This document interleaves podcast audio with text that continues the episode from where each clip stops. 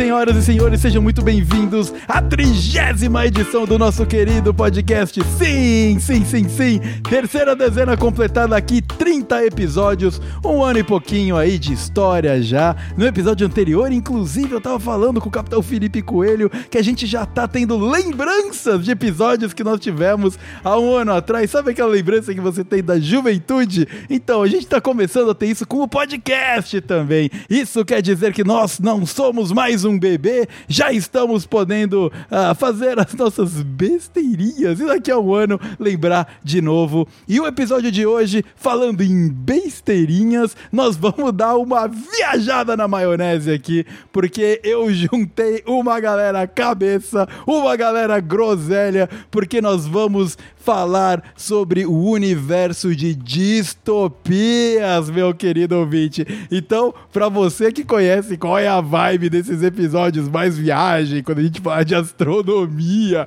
e teorias e essa parada toda, se prepara, porque dessa vez vai ser um pouco parecido. A gente vai se embasar na cultura pop, nos livros, séries, jogos, para explorar um pouco desses universos distópicos que a gente já uh, foi exposto durante toda essa história. E para você, ouvinte, que tá ouvindo distopia, que porra é essa? Não se preocupe, não se preocupe, porque nós vamos dar uma explicadinha rapidex sobre o que é distopia. Mas antes da gente começar todo esse assunto distópico, eu vou abrir a mesa de convidados, porque hoje a mesa tá cheia. Tem um monte de gente aqui, era pra estar tá maior. Infelizmente, o Paulinho não conseguiu participar por motivos de voz inexistente.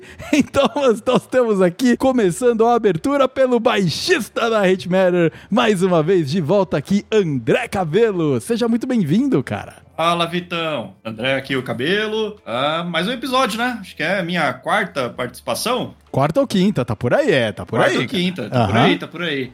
E hoje vamos dar uma viajada na maionese aí com relação à distopia, ficção e tudo mais aí ser divertido. Muito bem, cara, muito bem, muito bem. Muito obrigado por ter topado participar aqui com a gente. Foi um pouco em cima da hora, mas o bom é que o assunto tá fresco na sua memória aí. A gente já vai explorar isso aí. Mais uma vez, muito obrigado por ter se juntado a nós.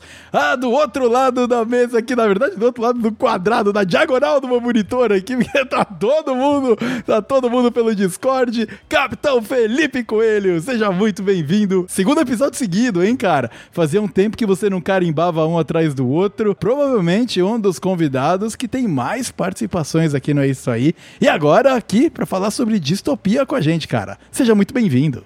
E aí, Vitão, beleza? Olá todo mundo. É, mais uma participação aí, logo depois do, do episódio de games, voltando aí a participar. Eu acho que eu só tô perdendo do Ricardo, talvez, do tio. Mas eu acho que tá parelho, tá, cara. Tá, pau, eu, eu ia tá, hoje pau, ter. Eu ia recuperar os números de número de participação, né? Mas a verdade é que não deu tempo. e eu não fiz. Então vai ficar pra próxima. Mas é, beleza. Vamos ver, vamos viajar aí, como o cabelo falou, vamos viajar na maionese aí, ver que a gente pode explorar aí do assunto. Inclusive, pesquisando sobre o assunto, eu comecei a ver que é muito difícil separar o que a gente já vive hoje de uma distopia, né, cara? Isso aí a gente vai discutir melhor. Exatamente. Exatamente, será discutido, será discutido. E já que nós estamos falando aí em discussões que provavelmente não tem fim, é um ótimo gancho para a gente puxar a apresentação do nosso terceiro convidado, Demétrio Demi. Seja muito bem-vindo, contador de histórias aqui do É Isso Aí, mais uma vez aqui com a gente, cara. Muito obrigado, Vitão. Muito obrigado pelo carinho na apresentação.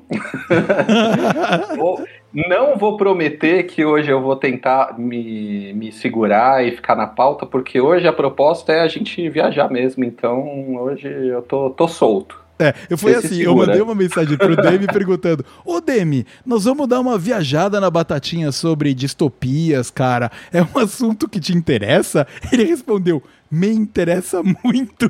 Aí eu virei e falei, beleza. Entendi. Ele poderia ter respondido só sim, tá ligado? Mas não consegue. Não, não, não. não. frase completa. Mas, Demi, muito obrigado, cara, por ter topado participar. Acho que a sua última participação com a gente foi, cara, um episódio histórico quando você tava contando dos perrengues do seu casamento na época de pandemia, né, cara? Eu acho que foi a última é, né? participação né? que você teve. É capaz, eu não, não tenho certeza, mas deve ser, cara. Não, mas obrigado por me chamar de novo. E esse é um assunto que, que a gente já teve alguns papos de boteco. Não tem como sair nada muito bom, mas também não tem como sair nada muito ruim. muito bem, muito bem. Trabalhamos na média. Trabalhamos, Isso. exatamente. Nada muito bom no sentido acadêmico e mas também ninguém vai ficar entediado. Afinal, nós somos do time do 5 bola é 10, maluco. Aqui não tinha como ser é diferente, né, cara? E a você, ouvinte, se prepare, porque a gente vai explorar muita coisa interessante hoje sobre o universo distópico. Mas antes disso, eu vou pedir pro Tobias, solta o som aí, porque eu vou passar um bloco de recadalhos e o episódio de número 30 começa muito em breve. Então vamos lá!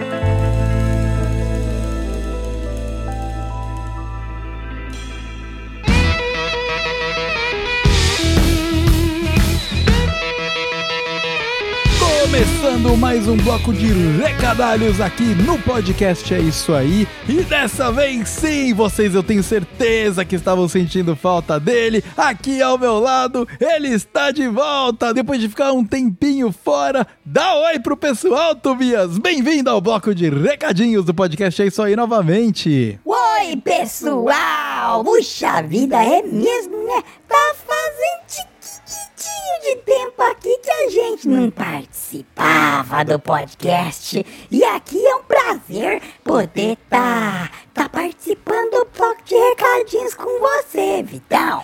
Muito bem, Tobias. Tô vendo, inclusive, que você tá muito bem humorado, hein, cara? Que bom. Eu tô, eu tô bem animado, eu tô bem humorado. Apesar de, de editar esse podcast aqui que nem um maluco, mas, mas tá tudo bem, eu tô, tô feliz, Vitão. Voltei aí da minha gripe, a minha garganta voltou ao normal, então estamos prontos para participar de mais um bloco de recadalhos. Muito bem, Tobias. Então seja muito bem-vindo de volta. E aqui a gente vai passar os recadinhos rapidôncio, porque no episódio de hoje nós temos a participação de três integrantes. Foi o um podcast com a mesa um pouco mais cheia e eu gostaria de, como normalmente a gente faz aqui, passar referências de outros episódios aqui do É Isso Aí que esses participantes participaram, né, Tobias? É isso mesmo, né, Vitão? Porque de repente se alguém tá chegando aqui agora e, e tá conhecendo podcast é isso aí, ouvindo essa maluquice aqui pela primeira vez,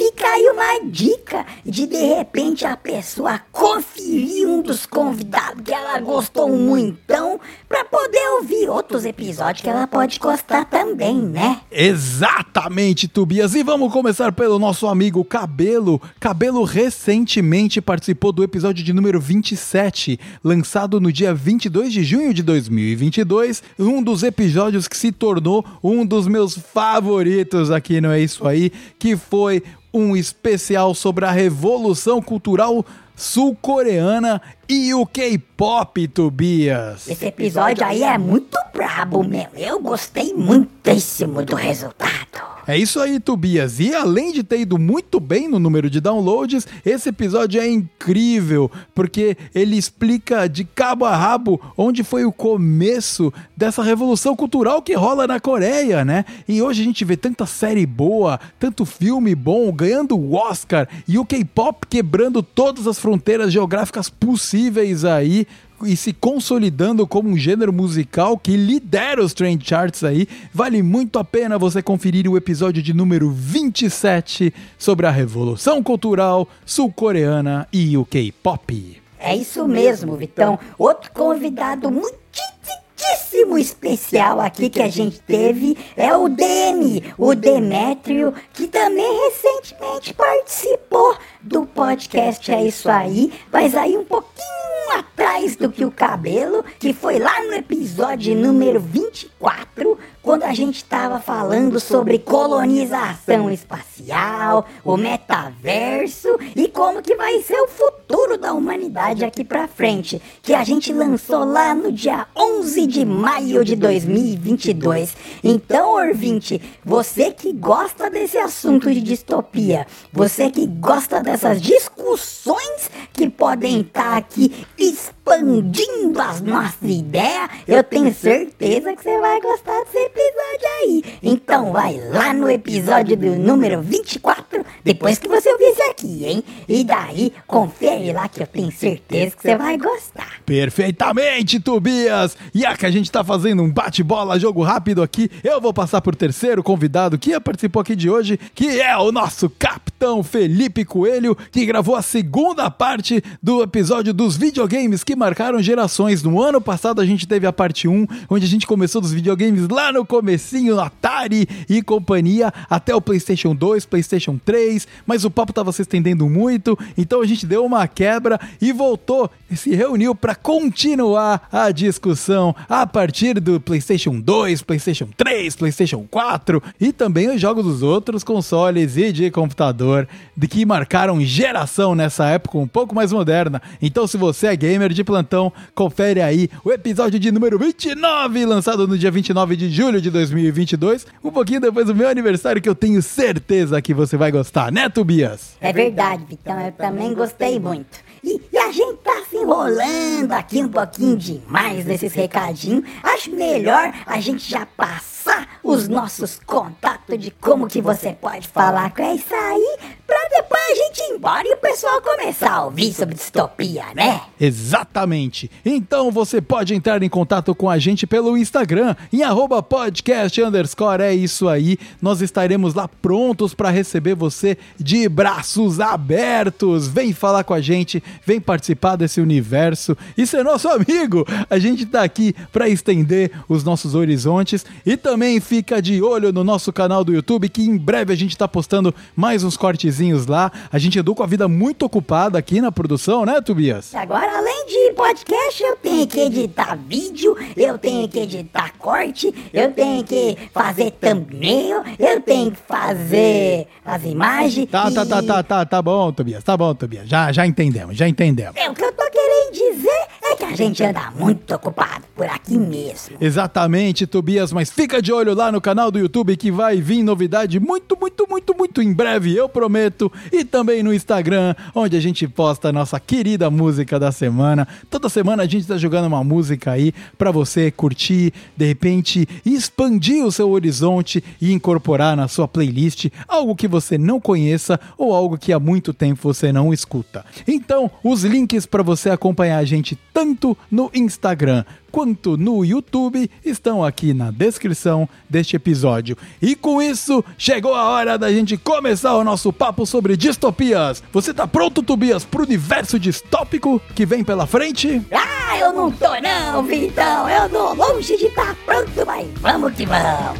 Então vamos nessa, Tobias. Solta o som! Comigo, Vitão!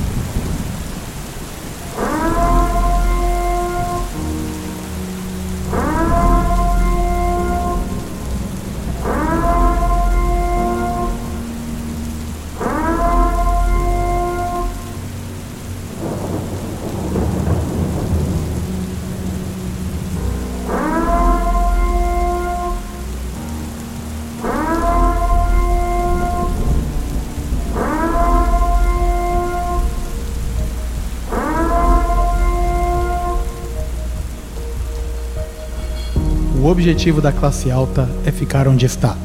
O da classe média é trocar de lugar com a alta.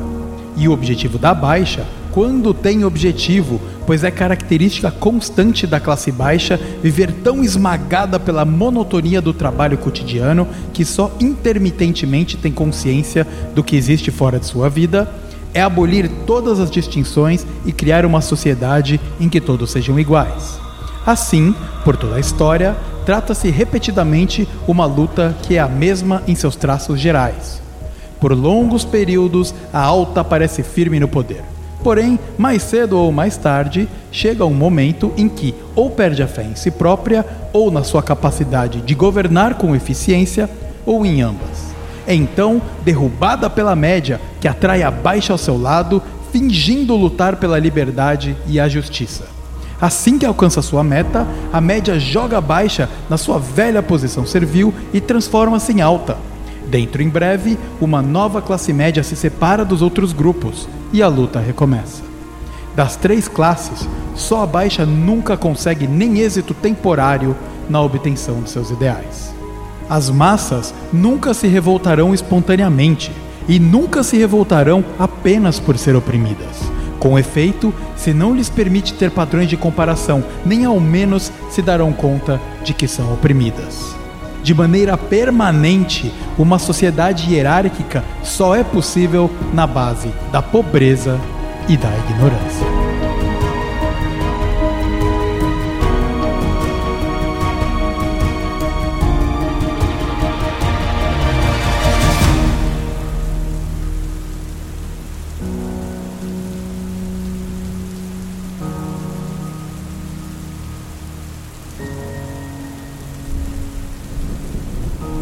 Muito bem, então nós vamos falar sobre distopia. Antes da gente começar a realmente destrinchar esses universos distópicos que nós temos aqui, uh, eu vou passar a definição de distopia que na verdade eu estava esperando ser algo um pouco mais uh, complexo e, e, e, sei lá, cara, algo para você refletir sobre o assunto, mas a verdade é que não é. Então, se vocês me permitirem, eu vou passar aqui a definição de distopia um lugar ou estado imaginário em que se vive em condições de extrema opressão, desespero ou privação. É isso. Exatamente. é só isso. Por isso que falei, eu falei que é difícil. Aí eu virei e falei, caraca, mano, puta, mano. Do que a gente já vive, né? Então. Caralho. A gente vive numa distopia, cara. A gente é. vive numa distopia. Acabou de cair a ficha, cara. Gente... É. Exatamente. Qual, que vai ser o primeiro, o primeiro universo que vai discutir? Brasil? Como é que vai ser? não, não vai ser Brasil. Não vai ser Brasil o primeiro universo que nós vamos discutir. Mas é, são pontos muito interessantes que a gente consegue trazer aqui. Uh, primeiro, algumas palavras-chave, né? Que é privação, beleza, pode ser Brasil. Uh, desespero, pode ser Brasil também. E opressão, também pode ser Brasil. Mas, mas apesar desse, né, puta, desse cenário triste, é, é essas palavras-chave elas ditam muito realmente o que é a distopia. Ou seja, você está numa situação de merda. Você vive numa situação de merda. Seja ela imposta por governo, seja ela imposta por política, seja ela imposta por uma invasão alienígena, né? Vou te colocar aí. Se você considerar que a ficção científica é considerada uma distopia também, que é um assunto que a gente deveria também discutir aqui logo nesse início, porque entre é. nós uh, participantes nós temos algumas uh, concepções diferentes sobre distopia também, né? E um ponto que eu acho interessante de uma boa distopia é que normalmente é, as pessoas envolvidas não sabem que elas vivem numa distopia para as pessoas envolvidas, é, aquele universo que ela vive, aquela, é, aquele tipo de governo, aquela situação social que ela está tipo, vivenciando ali no dia a dia dela, é o normal e é o certo. Uhum. Isso que é o mais bizarro de uma boa distopia. Uma distopia bem escrita, uma, uma distopia bem apresentada para quem tá lendo ali, né? Para quem tá vivenciando. É justamente a pessoa não saber que ela está numa distopia. Então o que te compra mais, cabelo, é a distopia realmente esse cenário mais político, mais governamental, aonde você tá uh, passando por uma lavagem cerebral sistêmica ali. Exatamente. Por isso uhum. que eu uhum. acho até interessante traçar uma linha do que a gente vai considerar é, ser uma distopia. Porque, por exemplo, tem, tem filmes, vai, obras de ficção científica, o que é um universo é, diferente, né? Um sistema diferente ali de governo. Porém, é só o, o foco da história não é o, o, o, universo em si, mas sim, tipo, a trajetória daquela pessoa. Eu acho que numa distopia, o, o foco da história tem que ser o universo. Ah, tá. Então Mas eu isso acho é bem que colocado. aí, isso que eu acho um ponto de, de diferenciar, tipo, uma ficção científica, por exemplo, de uma distopia. Tá bom, mas isso então não impede se o universo é explorado por uma invasão zumbi, ou, sei lá, invasão zumbi não, uma invasão, uma invasão alienígena, mas se não é focado numa história individual, mas é focado num contexto, isso também pode cair num, facilmente num universo distópico, então. Pode, por exemplo, é, Independence Day, não acho uma Certo. distopia. Marte Ataque também. Tá bom. É, Agora, por exemplo, aquela, aquela série V, Ameaça Final, tal, tipo, que é justamente um governo, né, de, de reptilianos ali, né, meio que tudo mais, aquilo já é uma distopia. Certo. Porque, certo. tipo assim, o contexto é regido por alienígenas, né, por reptilianos e tudo mais, e as pessoas que vivem nele, tipo, não, não têm essa noção. Então ali, tipo, eu já considero uma distopia. Você acha a Guerra dos Mundos uma situação que se encaixa dentro de distopia? Putz, eu, eu colocaria como ficção científica. Porque ela se encaixa nos três ah, termos que a gente viu da definição, né? Tanto opressão, que você é oprimido por uma raça superior, o desespero, porque, mano, é dedo no cu e gritaria o tempo todo, vacilou, morreu, e privação, que, cara, você não pode fazer porra nenhuma, cara. Você tem que ficar escondido no seu sótão. Mas eu acho que no caso do Guerra dos Mundos, por exemplo, é, é- é muito um fato acontecendo ali, imediatista. É uma invasão que acontece e tal, tipo, e finaliza. Ah, É diferente de você ficar tá. anos sobrevivendo tal, tipo, e tendo uma sociedade montada em cima de um governo alienígena em que você tem ali que sobreviver e ter seu dia a dia. Eu tava pensando nisso, acho que tem que colocar mais uma definição aí pra ajudar, vai a gente definir o que que é isso, que é, é se é algo conjuntural, que é uma coisa só é, pontual que aconteceu, ou algo que, que já muda a estrutura da sociedade. O Independence Day acaba indo para caindo nas definições que você leu no começo, Vitão, que é uma situação de merda, de medo, né, de, de a humanidade indo quase para uma, pra uma situação desumana, mas ela é Uhum. pontual, é ali naquele momento em que aconteceu, ela não transformou ainda a sociedade. É Então, verdade, acho que a parte da transformação da sociedade é Isso. importante, né? É importante para definir a distopia. A gente até no episódio sobre Apocalipse, a gente comentou ah, do filme dos alienígenas que você não pode fazer barulho. Como é o nome do filme mesmo, cara? É... Lugar Ah, a silencioso. Quiet Place, é, os lugares silenciosos. Ali é um, é um universo distópico. Apesar de ter o alienígena, a, a sua vida já está estabelecidamente ah, distópica. Exatamente. Eu sou a lenda também pode entrar nesse critério. Eu sou a lenda. Ó, então deixa eu, deixa eu tentar ampliar essa definição. Eu acho que a questão é, não é uma situação, Aham, é um estado indeterminado. certo. E aí eu vou discordar respeitosamente do senhor Cabelo. para ir, assim, eu acho que pode ser sim, geralmente em, vários assim da nossa cultura é alguma coisa relacionada ao- a uma forma de governo, alguma coisa assim, mas pode ser uma catástrofe da natureza, pode ser uma, uma invasão alienígena, um- um, Um uma invasão de zumbis. Pode ser. Só que assim, algo que mude terminantemente. É, não vai mais voltar pro que era antes. Agora o mundo é outro, e é Uhum. esse. E esse mundo, aí tem esses elementos que você falou aí, Vitão, que é o desespero, o, A o dedo opressão. no cu e. Melhor resumo é o desespero, dedo no cu e a gritaria. É isso. Exatamente. Vamos corrigir essa definição. Esses são os três itens. Exatamente. Então é um lugar ou estado imaginário, e aí eu vou adicionar aqui ou não, em que se vive em condições de desespero, dedo no cu e gritaria.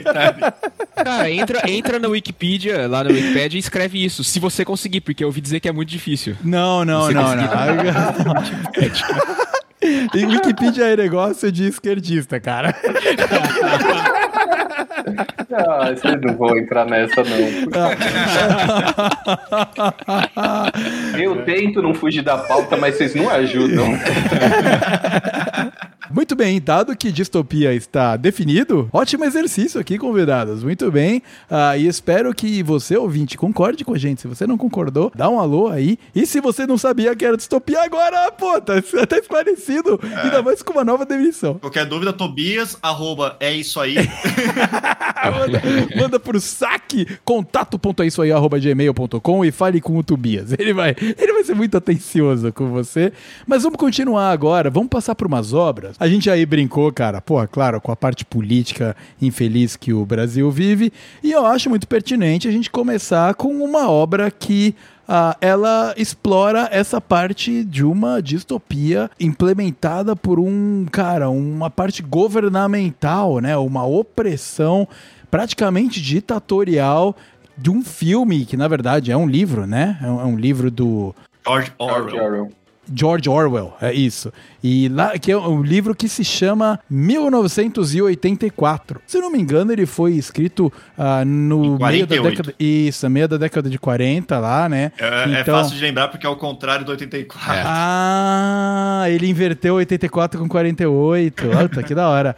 E é, é, pô, é muito um pouco é interessante você entender quando ele foi escrito, porque o livro também se passa nessa situação de guerras, né, entre sociedades, mas além disso, tem um Estado que faz uma lavagem cerebral e um controle de informação massivo na população. Então, tem ministérios que eles existem e eles estão implementados para governar o que a população acredita. E não só acredita de, ah, ah, beleza, isso aí é verdade. De verdade ela acredita. Uma pessoa olha para algo que é óbvio, obviamente conflitante, eles até usam o exemplo de 2 mais 2 é 4, mas ela acredita que 2 mais 2 é 5 porque o Estado força ela que 2 mais 2 é 5. É esse nível de lavagem cerebral que o livro ah, 1984 ele aborda. Eu acho que seria interessante a gente dar uma. Pô, di- discutir não só sobre a obra, mas sobre esse cenário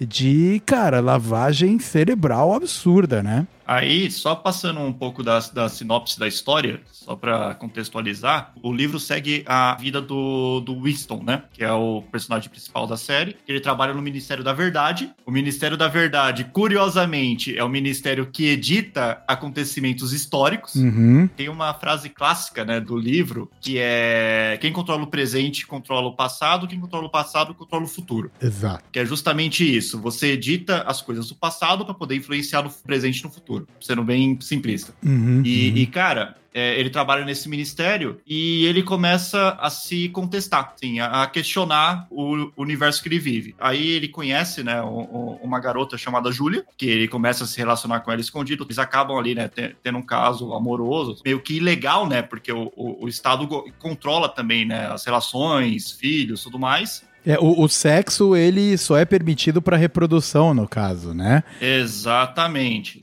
Cara, por prazer, ele é proibido. Você não pode ter atividade O sexual. Estado ele controla todas as emoções, na verdade. Não é nem só os relacionamentos, né? Até o É. que você a- pensa e, e- e a felicidade e tudo mais. Isso, no 1984, o Estado ele controla muito o seu pensamento, né? Tanto que eles até implementam a nova língua, que é justamente você é, simplificar o seu dicionário, o seu vocabulário, para você não precisar pensar no que você está falando. Uhum. Por exemplo, vou até o shopping. Em vez de você falar essa frase inteira, você fala só, tipo, vou shopping. Virou somente um termo para dizer que você vai até o shopping. Pra você não ter que pensar nisso. Então é mais ou menos isso que o, que o, que o governo implementa na, na- nos cidadãos, né? Tipo, que, que vivem ali naquela sociedade. Uhum. Esse negócio da, da língua, acho que pra vocês aí, Vitão e Capitão Coelho, que estão morando num lugar onde vocês falam uma segunda língua, acho que deve fazer muito sentido, né, cara? A língua que você pensa faz alguma diferença na construção do seu pensamento, certo? Com certeza. Então, esse livro, pra quem nunca teve nenhum. No meu caso, quando eu era jovenzinho e, e li ele pela primeira vez, foi uma, assim, uma explosão de cabeça nesse sentido. Na questão do quanto a língua é importante para moldar o nosso pensamento. E eles usam isso de uma forma muito magistral para o mal, né? É. no, em 1984 para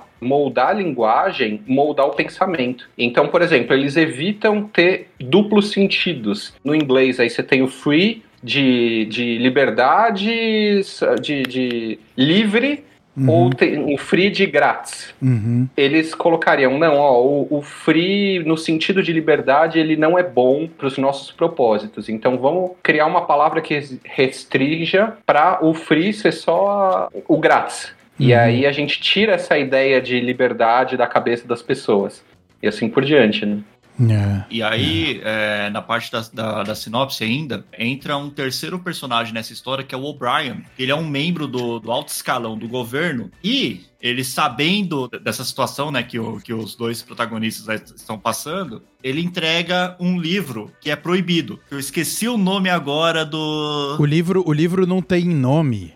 Goldenstein, lembrei. Isso, ah, o, o nome do, Do escritor. do escritor, É exato. É, é Ah, é, Goldenstein. porque nisso tudo, ouvinte, se você gosta de Big Brother e tudo mais, saiba que o, o Big Brother, o nome do, do programa, veio de 1984. Isso, é. Porque cada morador do, do- desse universo tem uma teletela na sua casa que vê tudo, tudo mais. E justamente o nome desse governante, né, principal ali, né, que cuida dos cidadãos e tudo mais, é o Grande Irmão. Ele que é o governante ali, né? A ideia é você não ficar acreditando, sei lá, em vários líderes e tudo mais. Não, você tem que acreditar numa, numa pessoa que é o grande irmão. Que zela por você. É ele que vai tomar que zela conta. por você.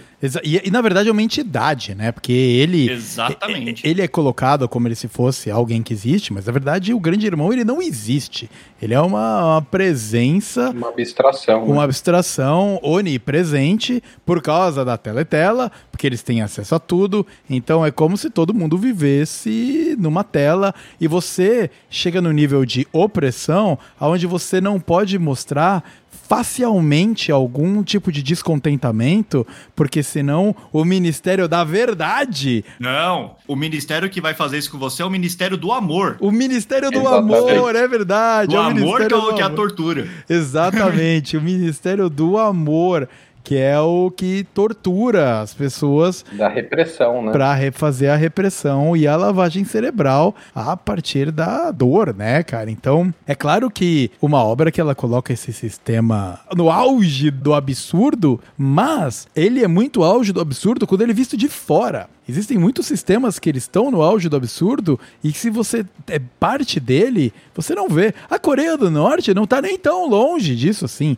sabe? De como a coisa ali é absolutamente controlada e fechada pro mundo de fora, sabe? Para ideias diferentes do que eles acreditam ser ah, o ideal, né? E, e um risco muito grande é o seguinte: a gente vê hoje várias comunidades desses caras de teorias da conspiração, de terra plana, de vacina com chip chinês e, Uhum. e chapéus de papel alumínio. É, que tem o 1984 como livro de cabeceira. Que é o quê? É a galera que entra na pira, que é o que, que a gente vive naquilo. Então, por exemplo, a gente tem aqui no, no Brasil, não sei se vocês já ouviram falar, tem um canal de YouTube que chama Brasil Paralelo. Certo. Olha que nome sugestivo aí pro, pro que a gente tá falando. E basicamente é a galera, assim, dos seguidores do Lavo de Carvalho e tudo mais. Eles começaram como um canal de YouTube de vídeos de discutindo questões políticas, teorias da conspiração e tudo mais. E os caras viraram uma- uma coisa, assim, muito monstruosa. Com milhões de inscritos. Os caras fazem produções de 2 milhões de reais, sabe? Produzem filmes, séries. E eles, de certa forma, estão fazendo isso, né? De, do Ministério da Verdade. Eles estão recontando em várias dessas séries a história brasileira de um outro ponto de vista. Que é total, total isso. E é a galera que fala: não, ó, a gente que tá vendo a verdade, vocês estão todos sendo manipulados por um, um governo, uma mídia, uma ciência, uma, uma, um conglomerado de universidades e especialistas que estão todos querendo acabar com, com a sua liberdade, com a família e com as, Os bons costumes, né? é, é, enfim, a maluquice que for. Que eu acho que seria o maior pesadelo do George Orwell, né? Que ele escreveu um livro que é um clássico, né? Fenomenal, justamente para alertar as pessoas sobre o perigo de um autoritarismo, de, de sabe, de uma manipulação de pensamento, alguma coisa assim.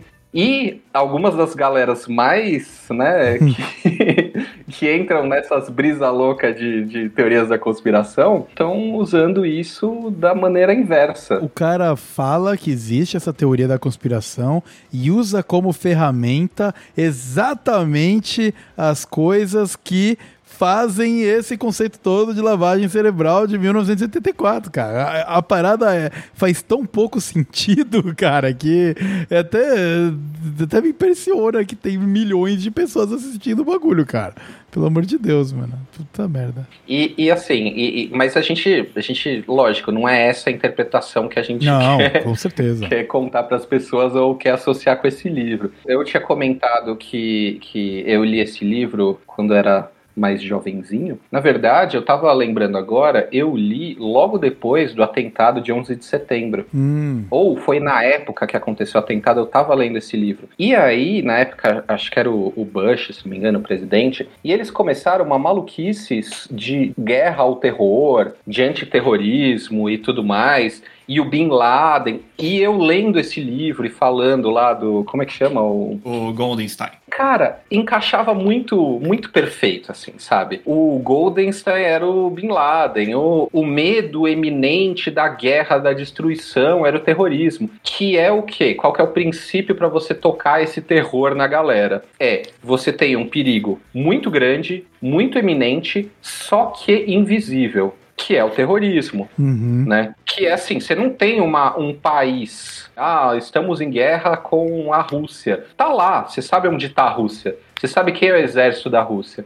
Mas o terrorismo pode ser qualquer um. Tem até obras que, que tratam o, o terrorismo como o inimigo invisível, assim, sabe? De, Sim. de que ele pode estar infiltrado em qualquer lugar. O, o americano, nessa época aí, inclusive George Bush, acho que até se fortaleceu mais aí recentemente por os grandes Trumps da vida. Mas, Sim. mas realmente é essa parada de um inimigo que ele não realmente existe. Pode até existir, mas é aquele inimigo que você não consegue identificar. Você não tem pessoas com a bandeira É um desse inimigo, é, é um inimigo ideológico, na verdade, né? É um inimigo Ah, ideológico. E exato. sabe qual que é a versão brasileira do nosso terrorismo? É a corrupção. É. entra governo, sai governo, todos são os inimigos da corrupção, os grandes Combatentes. é, é, salvadores. Isso. E a oposição deles é a corrupção encarnada, seja o lado que for. O nosso terrorismo brasileiro é a corrupção. Olha lá, olha lá, tá todo mundo pensativo aqui agora. Acabou de abrir um novo universo na minha vida aqui. Tô lembrando que o Demetrio falou, né, que da época do 11 de setembro, que o Bin Laden era o inimigo, não sei o quê. Eu lembrei que nesse- não é nesse livro que tem, tinha os dois minutos do ódio, né? É, É, exato. o minuto do ódio que tem. É, as pessoas, que as pessoas tinham que assistir, elas obrigadas a assistir um vídeo, alguma coisa sobre o inimigo pra causar repulsa, pra causar mal-estar, pra isso que você falou mesmo, que é, É. pra ressaltar, né, o, enfatizar o, fa- de que é, é o inimigo. Então você tem que ter o ódio e, e tá sempre vindo, ah, né, o assunto sempre tá vindo porque eles eram forçados a assistir isso aí. É, É porque no 1984, é, uma coisa que está acontecendo nesse, nesse universo são as guerras. É a Lestásia, a Eurásia e a Oceania. São os Uhum. três países, são os três grandes continentes né, que tem ali no- nesse universo. E eles estão sempre em guerra. Isso. E assim, nesse minuto do ódio, fica passando o, o discurso do Goldstein, falando ali, né, as palavras dele, os ensinamentos dele e tudo mais, com cenas da guerra passando na teletela e o, as pessoas, elas ficam xingando, tipo, gritando, ofendendo, tudo mais, que é o momento para poder extravasar. Uhum. Num governo de controle, você tem que, em algum momento, dar uma situação em que as pessoas extravasem a raiva delas. Isso. E aí é no minuto do ódio que isso acontece. E é muito interessante porque o protagonista da história, apesar dele trabalhar, né, no sistema, reescrevendo livros antigos e fazendo a queima de arquivo, ele, ele era parte do sistema, Editando notícias. exatamente, né, fazendo mudando notícias, etc. A lavagem cerebral nele é como se ela não fosse completa. Então ele tem o sentimento de que tem alguma coisa errada. E a influência com a Júlia, né, que é a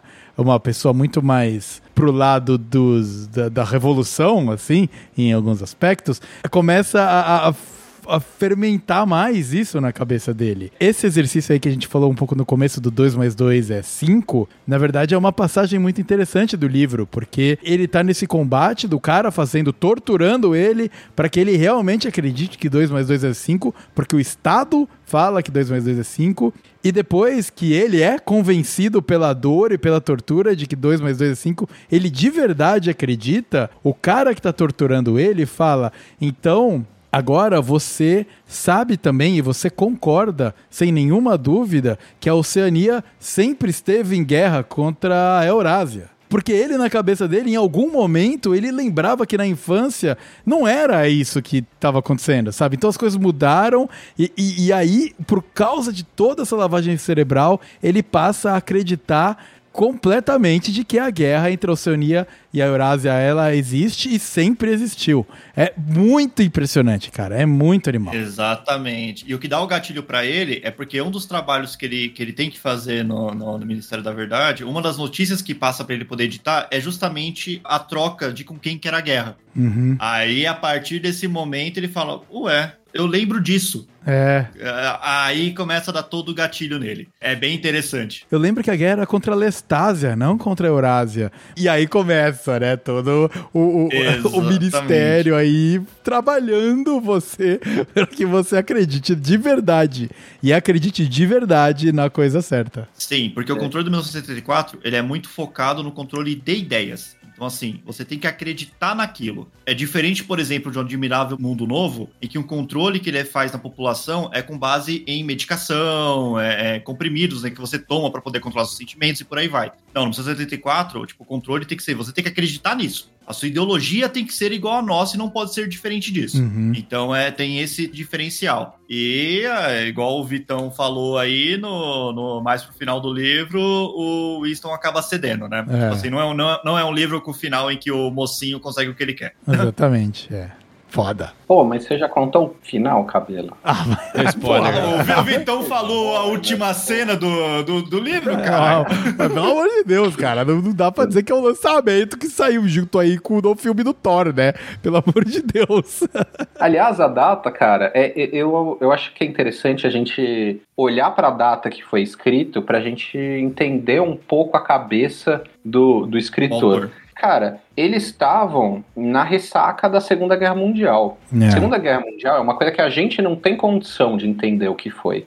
Né? Foi uma coisa assim de que a galera tava realmente achando que o mundo ia acabar, literalmente. E também ascensão de governos autoritários e que iam crescendo muito. Então você tinha ali do lado da Alemanha, o Hitler querendo dominar uma parte muito grande de território. Você tinha na União Soviética lá com Stalin querendo dominar um território monstruoso. É, inclusive im- implementando o que se chamou stalinismo, né? A, a proposta Isso. dele de governar a parada, né? Isso, que eram governos autoritários, Uhum. né? E que tinham muito forte essa coisa de controlar a verdade, controlar a narrativa, controlar a história, que é uma característica de qualquer governo autoritário, né? Seja, seja ele do espectro político que for. E, É, eu acho que só é importante só botar uma vírgula. O George Orwell, ele não era contra o comunismo, tá? Assim, o pessoal, tipo, costuma associar o 1974 como, como sendo uma ode contra o comunismo. Mas não, ele fez muito focado em mostrar o quão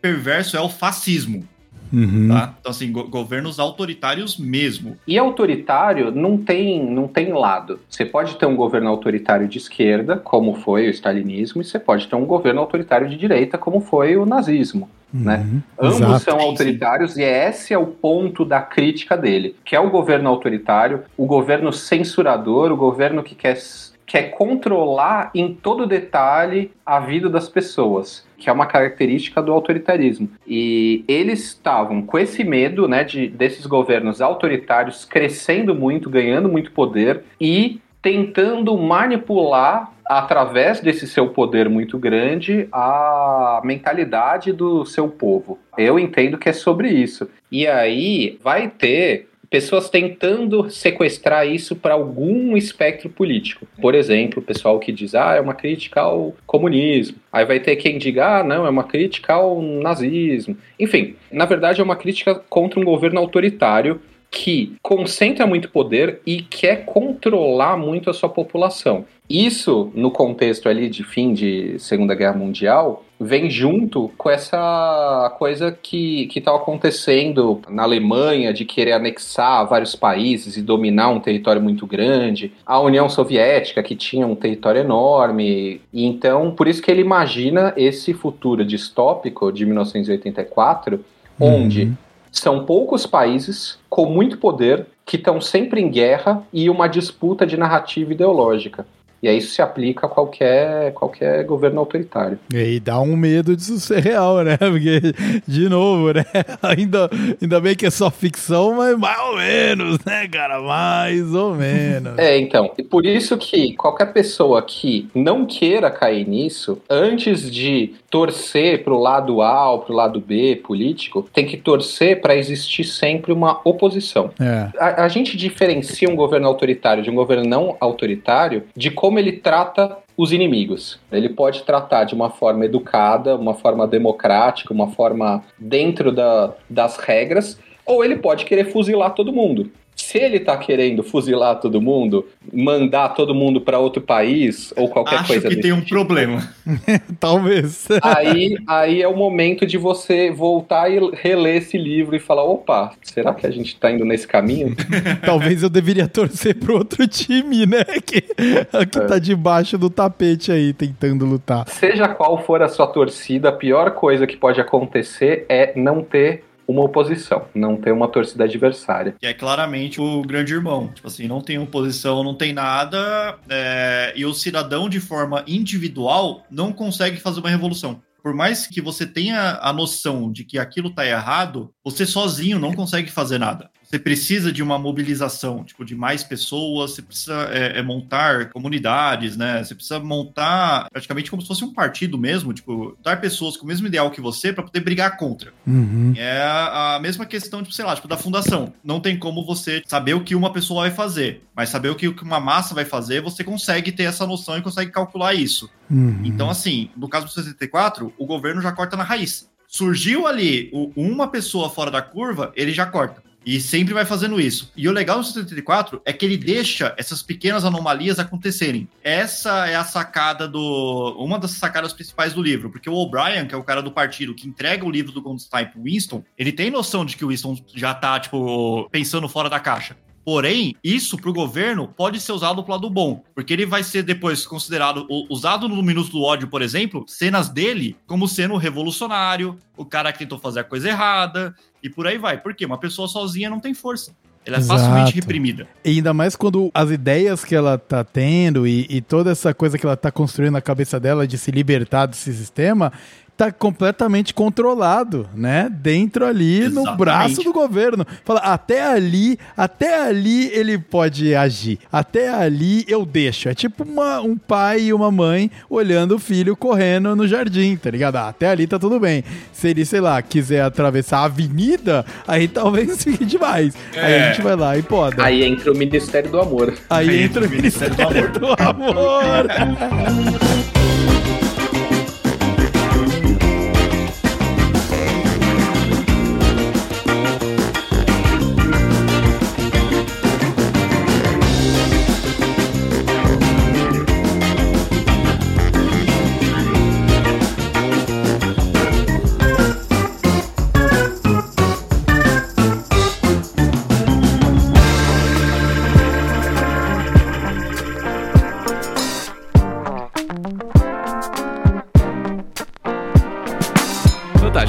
de 1984. Acho que é inevitável a gente falar de Admirável Mundo Novo. Porém, eu gostaria de puxar um outro, um filme, na verdade, que tem algumas características também do Admirável Mundo Novo, que é o Gattaca, a experiência genética. Vocês assistiram, né? Cara, Nossa, eu não vi sim. Gataca. Eu não vi Gataca. E eu me, eu Eu me sinto mal. Eu me sinto mal em falar que eu não vi, porque eu sei que é um must na cultura nerd aí que eu, que eu não tô por dentro, cara. É, É um então, filme é com o o Ethan. Hawke e com O Jude como é Law. que chama? Jude Law. Jude- Jude Pô, então Law. conta aí o que, que é, que, que é Gataca, cara. Conta aí pra, pra nós. Cara, bem básico, assim, é um futuro não muito distante, então é sempre é legal, né? Que é sempre esses futuros não muito distantes. E a sociedade, ela é determinada geneticamente, né? Eu acho que o que a gente tem hoje, que é diferente de níveis sociais, vamos dizer assim, mais voltado ao dinheiro e né, sua capacidade financeira. Imagina que é uma sociedade só que é voltada à genética perfeita. Ah. É muito também o que, o que o nazismo pregava lá atrás, né, cara, da, das raças certo. impuras e tudo mais. Só que levado ao extremo. E ao ponto de que as pessoas, o trabalho delas, a profissão delas, é baseada realmente o quão perfeito é, é o genoma dessa pessoa. E aí, só um pouco do plot. É, na verdade, são dois irmãos, né? É, o, primeiro, o primeiro filho né, do, de, dessa família, ele nasce cheio de problemas tá cheio de problemas. São problemas normais. Ele tem, sei lá, arritmia cardíaca. Ele não, ele, ele não é o atleta perfeito. Só que numa sociedade dessa, isso não é aceito. Esse é o grande lance. A sociedade, ela tá buscando a perfeição genética, né? Isso. Então, o cara ser míope, por exemplo, é um absurdo, né? Inclusive, ele, ele é, eu acho que, ou míope, alguma Ele, ele usa óculos, né? O, uh -huh, o, o ator, uh -huh. né? E aí, esse é o primeiro filho. Os pais, sabendo disso, sabendo que o filho não veio perfeito, o segundo filho, eles, eles usam engenharia genética para tentar ter um filho perfeito. E realmente nasce um filho perfeito. E é o filho que vai pro programa espacial, por exemplo, né? Que para você conseguir ser astronauta e viajar pro espaço, você tem que ser esse cara perfeito. E que é o caso do segundo irmão. Só que, cara, essa, é, é, num, é num, num, nível extremo, assim, de você, quando eles vão entrar na empresa, por exemplo, eles escaneiam o seu sangue, né, e outras coisas para saber, ah, beleza, você é o válido ou inválido. Isso que é mais pesado ah. ainda, né? As pessoas são classificadas em válido e inválido. E o, e é, o ele... curioso, Coelho, pela lei, a empresa não poderia fazer isso. Porém, digital, fio de cabelo, qualquer coisa assim que a empresa pega no momento que a pessoa entra para fazer a entrevista, os caras já fazem essa avaliação já e Isso. considera, tipo, ilegalmente na, na para contratação ou não. Ah, não, não, mas eu acho que chega num ponto de que fica é, já enraizado na sociedade e a sociedade aceita, cara. E os inválidos, eles vão ser o, o, o cara que vai fazer a limpeza do local. Ele nunca vai conseguir chegar é, num cargo mais foda ou ir para espaço, não, não tem, como é que chama? Não tem meritocracia nesse caso. Ele nunca vai ser. Porque ele é inválido geneticamente. E sem meritocracia não dá, cara. Não dá e, pra não, viver sem né? meritocracia. Não tem como, cara. e é cara... é isso, cara. E, e o Gataka, então ele, ele fica mostrando a comparação dos dois irmãos. E o irmão inválido, o sonho dele é ir pra... Pra virar astronauta. É ser, ser astronauta. astronauta. E é. ir pra lá. Só que ele, ele não tem, né? A, o gene perfeito para ser. E o filme mostra toda a história disso. Mas é um cenário onde a sociedade que não vive o gene perfeito ah, ela existe ou. Ela está sendo extinguida. Ah, ela é extinguida ou marginalizada? Marginalizada. É tipo... Ela é colocada ah. nos trabalhos menos importantes. E todo mundo aceita isso. Então vem um pouco daquela definição do começo que a gente estava discutindo. Isso, é, é, um, é, um, é, uma coisa estrutural e que a sociedade vive aquilo. Não é um, ah. uma empresa fazendo isso é algo aceito e todo mundo busca por essa perfeição genética. O assustador é que a gente está muito perto disso. Pode parecer que não, porque na prática a gente ainda não tem isso. Mas assim, hoje existe uma coisa chamada CRISPR, quem não conhece, busque no Google, mas é basicamente uma técnica pra, muito barata e muito simples para você editar genes. Ah. Você pode ir lá e mudar ah, eu quero que o meu peixinho dourado brilhe no escuro. E daí você edita o gen dele e você faz o, peixinho dourado brilhar no escuro e vira uma lâmpada no seu quarto. E é um kit que você compra por 100 dólares na, ah, no eBay, tá ligado? E a gente tava falando sobre isso, a gente pisou um pouquinho nisso sobre o nosso episódio uh, de sociedades do futuro e tal, né? E, e construção genética. Você, inclusive, trouxe essa ideia aí, não foi? Sim. É, e, e, assim, porque, não, porque é muito difícil de traçar essa linha. É, é virtualmente impossível. Que é o seguinte: quando você edita a genética de alguém, você pode ou resolver algum problema, vamos dizer assim. Ah, eu tenho uma, algum problema de saúde, eu vou lá, eu tenho uma probabilidade muito grande de sofrer de um ataque cardíaco, um AVC a qualquer momento. Então eu identifico o gen que, se eu mudar ele, eu diminuo drasticamente essa possibilidade. Legal, esse daí ninguém vai reclamar de você editar. Só que, e se você quiser editar do seu filho e escolher, ah, eu quero que ele seja mais alto. Ah, eu quero que ele seja mais atlético. Que seria a. Não, não vamos dizer assim, as correções, e sim os melhoramentos da genética. Onde que você traça essa linha? Sabe? É muito difícil. Porque, assim, você pode dizer que um anão, por exemplo, ele não tem exatamente uma doença, certo? Uhum. Ele só tem uma estatura diferente e, e aquilo tá ligado à genética. E vai ter gente que vai falar: ah, não, eu não quero que meu filho seja assim. Eu quero editar para ele não ser. E vai ter quem tem essa condição que vai ficar extremamente ofendido. Fala: olha, eu não sou pior ou melhor. Eu sou um ser humano, com, assim, que como um tem um cabelo preto, outro tem um cabelo loiro, eu tenho uma estatura diferente. Isso não é um problema, isso não é um defeito. E aí a gente começa a ficar com essa linha borrada do quanto é corrigir um problema e o quanto é melhorar. E em algum momento vão largar a mão de querer traçar essa linha ética e liberar tudo. E aí é o universo do Gattaca, que é, na prática, quem tem mais grana consegue editar mais nos melhores laboratórios e ter um melhor resultado para o seu filho ser o mais perfeito possível. E quem não tem, tá fadado a ser uma casta inferior. Isso aí é realmente é, é, opressor no aspecto de o cara que não nasce numa casta que permite ele a chegar, né, e transitar para ser o que ele quiser ser, não existe a mínima possibilidade da pessoa chegar lá. Sabe, inclusive se, que nem o Coelho trouxe, que tem um scan genético que te diz que geneticamente você não é capaz de, de, de entrar em algo, cara, aí é aí fudeu mesmo, né? Caralho. Eu não conheço, eu preciso ver, mano. Porra. É, e o legal do gato, que, que, que é inclusive o plot da história, o que que acontece? O protagonista, né, o personagem do Ethan Hawke, ele procura o personagem do Jude Law, porque o personagem do Jude Law, ele é modificado geneticamente, ele é perfeito, só que ele sofre um acidente de carro, ele vira um cadeirante. Então, assim, ele acaba não conseguindo, tipo, fazer as coisas que ele queria e tudo mais, e aí o que, que ele faz? Ele vende sangue, urina, pelos, fio de cabelo, tudo. pelo, Pele. tudo. É. Pro personagem do Ethan Hawke conseguir. Que é o Vincent, é. É o Vincent, é, os nomes eu não vou lembrar, tá precisando de mais minha memória. Então o outro personagem vira ele, entre aspas, geneticamente. Exatamente. Caraca, olha, mano. Só- e esse cara, ele é, para, ele é paralítico. E ele vende todas essas coisas. E o personagem do Ethan Hawke, é o Vincent, ele, ele se raspa todo dia pra tirar qualquer pelo possível, pele morta do corpo, Ex- antes, antes de trabalhar.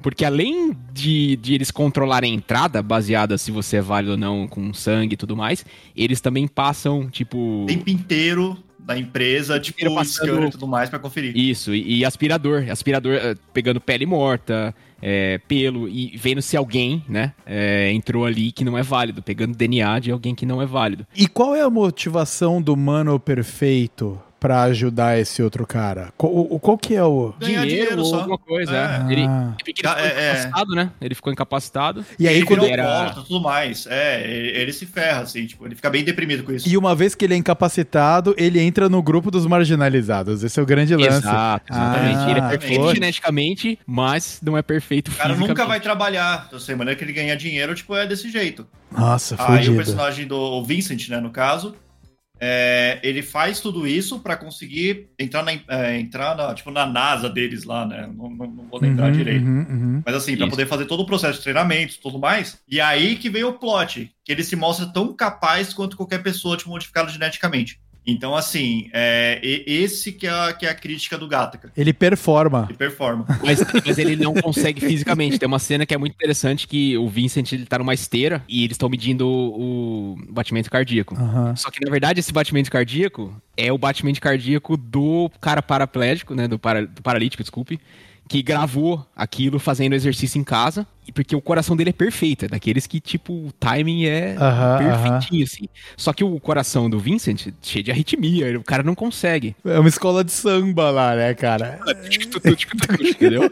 E ele tá lá, cara, só que ele não consegue. Tem uma hora que ele, ele tá pra passar mal, assim, pra desmaiar, de, de que ele não tá aguentando. Aí ele tira, né, o, o negócio. O monitor pega o tutic-tutut.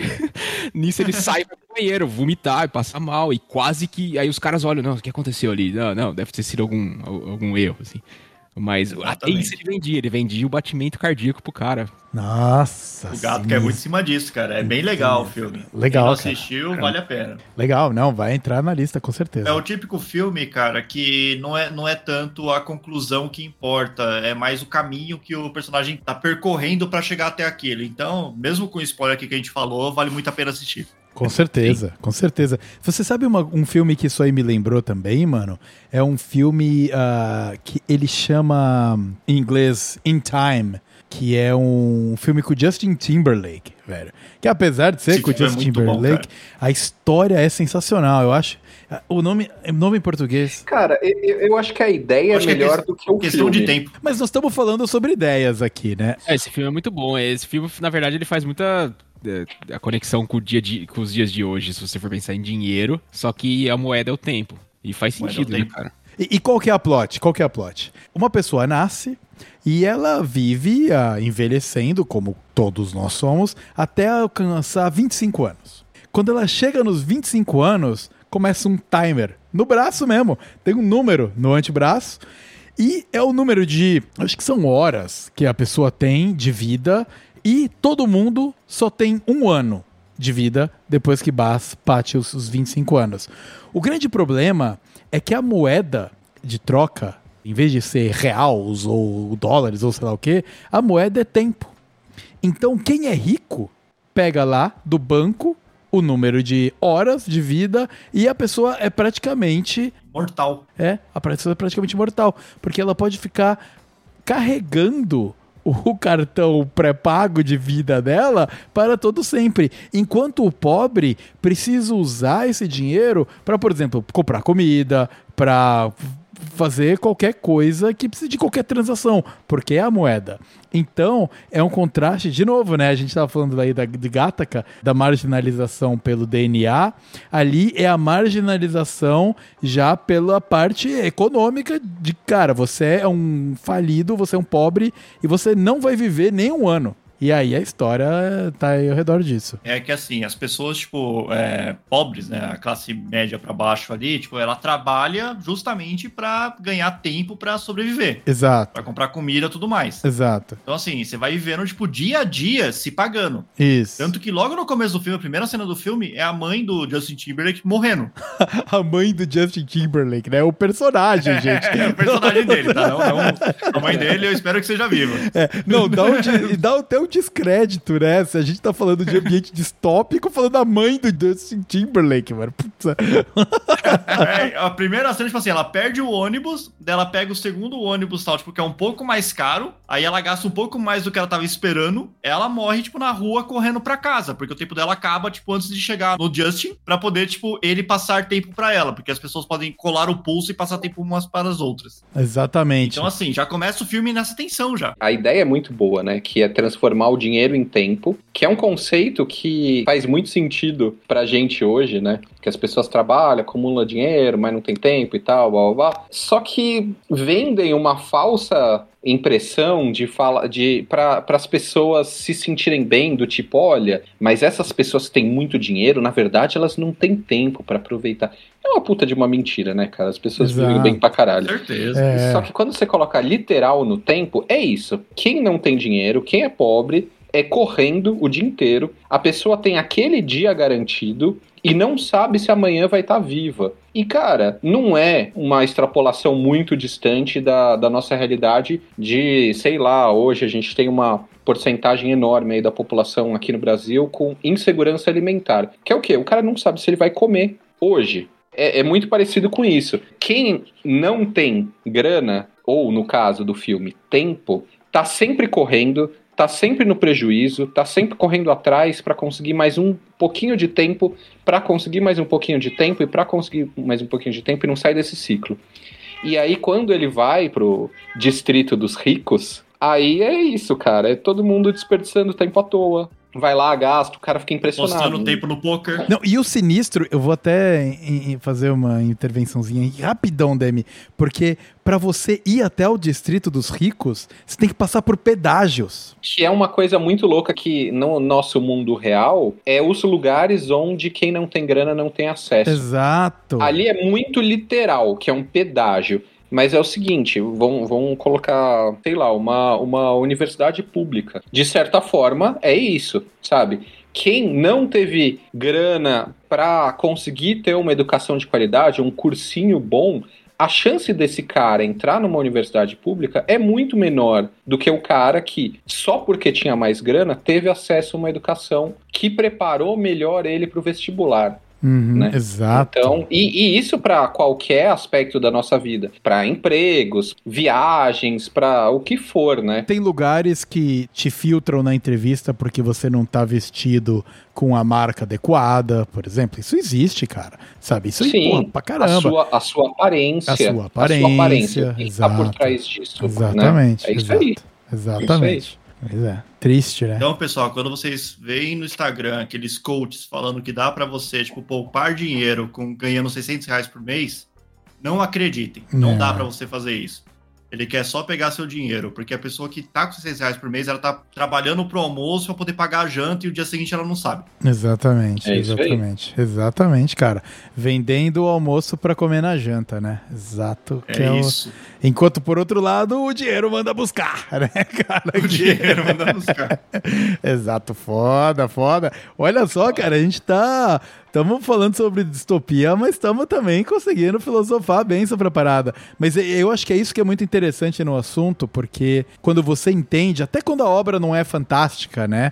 Por exemplo, o caso do In Time lá, que vira um. Viração, né? O começo ele é muito interessante, mas viração do Justin Timberlake fugindo dos, guardas. mas, ma- mas o.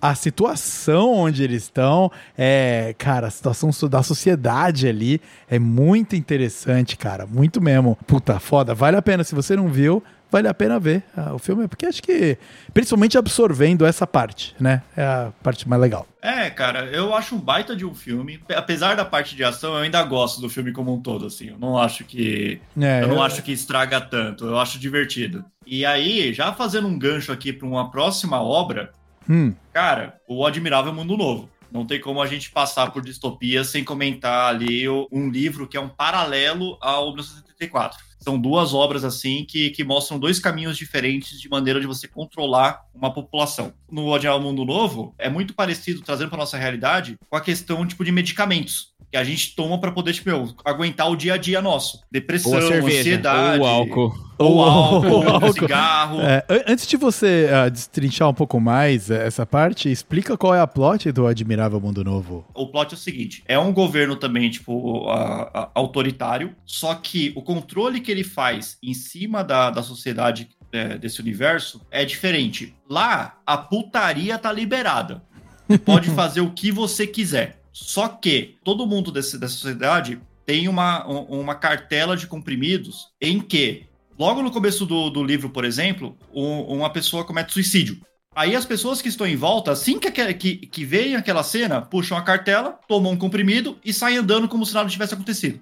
Então, o controle é muito voltado para isso. E no plot do filme, é, do filme, ó, do livro, o personagem principal, ele simplesmente decide parar de tomar os comprimidos.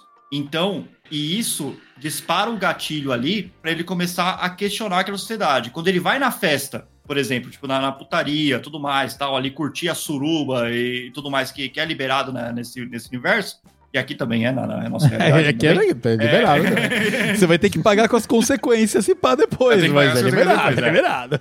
assim, na, na hora que ele vai e tudo mais, tipo, ele vê, tipo, que já não é tão legal. Por quê? Quando você tá tomando comprimido, na hora, tipo, meu, que acontece alguma coisa tal, tipo, você fica com ciúme de alguém e tudo mais, você vai lá, puxa o comprimido, beleza, todo mundo é de todo mundo. Então, é muito voltado pra isso a sociedade. E aí é a mesma coisa do 1964. Tipo, tem ali uma anomalia no meio daquela sociedade, a pessoa para de tomar ali aquele comprimido, começa a questionar tudo, só que é a mesma situação. O governo sabe que isso tá acontecendo. E só que lá, acontecer a anomalia é uma maneira de estudo para eles, para poder melhorar, tipo, os medicamentos que eles estão fazendo. Entendi. Então, tipo, o, o- é muito voltado em cima disso, do controle é, de sentimentos, e não E- no controle ideológico. Então essa pílula, ela é pra um controle do que, que a pessoa tá sentindo. Alienação. Ah, É, alienação. é o símbolo da alienação, né? Você toma aquilo e daí você. Qualquer problema que você tenha, qualquer coisa, some. Mas assim, outra coisa interessante também desse livro é que a sociedade ela é montada em castas. Só que essas castas, elas não são divididas assim por grana ou por família, ou não. Os bebês, eles são fabricados numa linha de produção, e nessa linha de produção, eles são feitos já pro fim que eles vão ter. Então, assim, ah, eu preciso de mecânicos de que, que consertam aviões é, durante o voo. E então, eles, durante a, a, gestação que é feita numa fábrica, eles vão manipulando aquela gestação para que aquela pessoa sinta prazer ou, ou, se sinta mais confortável na situação que ele tá de ponta cabeça arrumando o avião em pleno voo, sabe? Então é uma sociedade que as pessoas são criadas na lógica de mercado, de oferta e demanda. Então estamos precisando disso.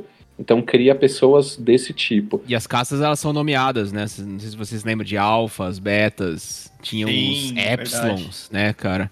Os alfas eram tipo os mais assim. É por isso que eu, que eu, quando eu puxei, né, do, do Gata, que eu tava falando que o Gata, ele, ele se inspirou bastante no, no Admirável Mundo Novo, que tinha essas caças baseadas em geneticamente e também de criação. E também no Admirável Mundo Novo, nessa sociedade, eles tratam a morte como uma coisa banal. Né? Então as crianças, desde o início, elas são ensinadas que a morte é algo natural que vai acontecer. E com isso, eles conseguem manter a sociedade sempre jovem. Eu, eu, eu, li esse livro há muito tempo, eu não vou lembrar qual era a idade máxima, mas acho que a partir de 35, 40 anos já era velho. Eles queriam que os velhos fossem embora. E eu não lembro agora o que, que eles fazem, se eles mandam os velhos para o lugar dos velhos e, e a sociedade é sempre os jovens. Então todo mundo sempre aceitou a morte como uma coisa natural que vai acontecer. Vocês falaram da putaria. A putaria, na verdade, não era só liberada, como era incentivada. Incentivada. E você não podia ter, na verdade, é, relacionamentos uh, monogâmicos acho que no, na história também, né? Tem um personagem que se apaixona por a outra, Isso, pela mulher, eles querem ficar é juntos, é mas assim. é. é. sempre assim. E, só que ao contrário do, do, no 84 eles não podiam, porque eles não podiam ter sentimentos, né? E, e, que o amor poderia despertar outros sentimentos de revolta. Mas no, nesse aí é diferente. Eles não podem ficar juntos porque eles não querem que, que, que existam casais e filhos. Eles querem eles escolherem com quem que vai se relacionar com quem para poder ter a sociedade perfeita, com, com os alfas, os betas e os gamas, whatever, sendo produzidos e sempre manter uma sociedade jovem. Os velhos eram sempre excluídos e mortos. E acho. a galera que escolhe, no caso, essa casta alfa que você comentou. Casta, Isso. É, acho que é os Epsilons que são os mais, mais altos. Ah, tá. Mas o, o número 174, só, só voltando só ao gancho, que você comentou uma coisa que eu acho que é legal é, é dar uma repassada que assim, não é que o amor é proibido. A questão é que ali no 1974, os dois que estavam se relacionando estavam fazendo isso de uma maneira revoltosa. Por isso que tem a proibição. Por exemplo, se o Winston e a Julia quisessem ficar juntos, eles poderiam. Eles entrariam lá, tipo, no, no, plano do governo, por exemplo, seriam fechados como um casal, teriam lá a cota de filhos deles e tudo mais, porque os dois eram solteiros. Daria para eles fazerem isso de uma maneira justa. Só que eles faziam isso lendo o livro do Goldenstein e se fuderam. Basicamente é isso. Agora, no Já Mundo Novo, é o que o Coelho falou. Cara, monogamia, nem pensar. É. Esquece. Isso não existe. E aí o casal do, do livro quer sabe? Tipo, eles falam, mano, mas por que a gente não pode? Tipo, eu quero ficar só com você. Por que, que eu não posso fazer isso? E como o personagem não tava mais tomando as pílulas, é, esse sentimento do amor, tipo, floresce nele. Essa que é a pegada. No Admirável Mundo Novo, o controle é sentimental. Mas você a solução aliena. é sempre a mesma. Para qualquer distopia, é você se apaixonar. Aí você quebra. descobrimos no... descobrimos Até... a forma de hackear as distopias. Exatamente. Agora, toda distopia que a gente falar daqui pra frente, a gente tem que ver se é um caso de amor que, que liberta a pessoa da distopia. O problema do Brasil é esse, cara. O problema do Brasil é que eu tô solteiro, é isso. É falta de amor. Ah, cara. falta de cabelo, amor, cara. a culpa é sua, cabelo. A culpa é minha, cara. o dia é que eu me apaixonar, eu derrubo esse sistema e acaba com a corrupção. Exatamente. O amor prevalecerá. Muito bem.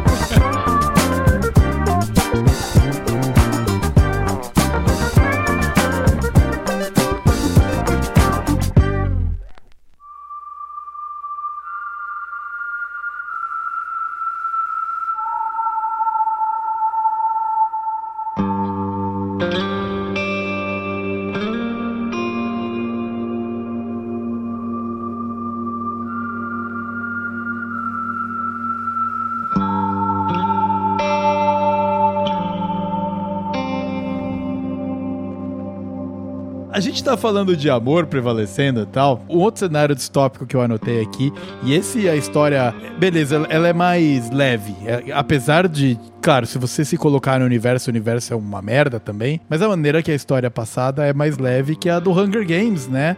Do. Jogos, mor Jogos vorazes. Vorazes. Jogos vorazes. Eu já cometi a gafe de mandar os jogos, Jogos mortais. mortais eu não queria estar nessa Não, distopia. Já quero.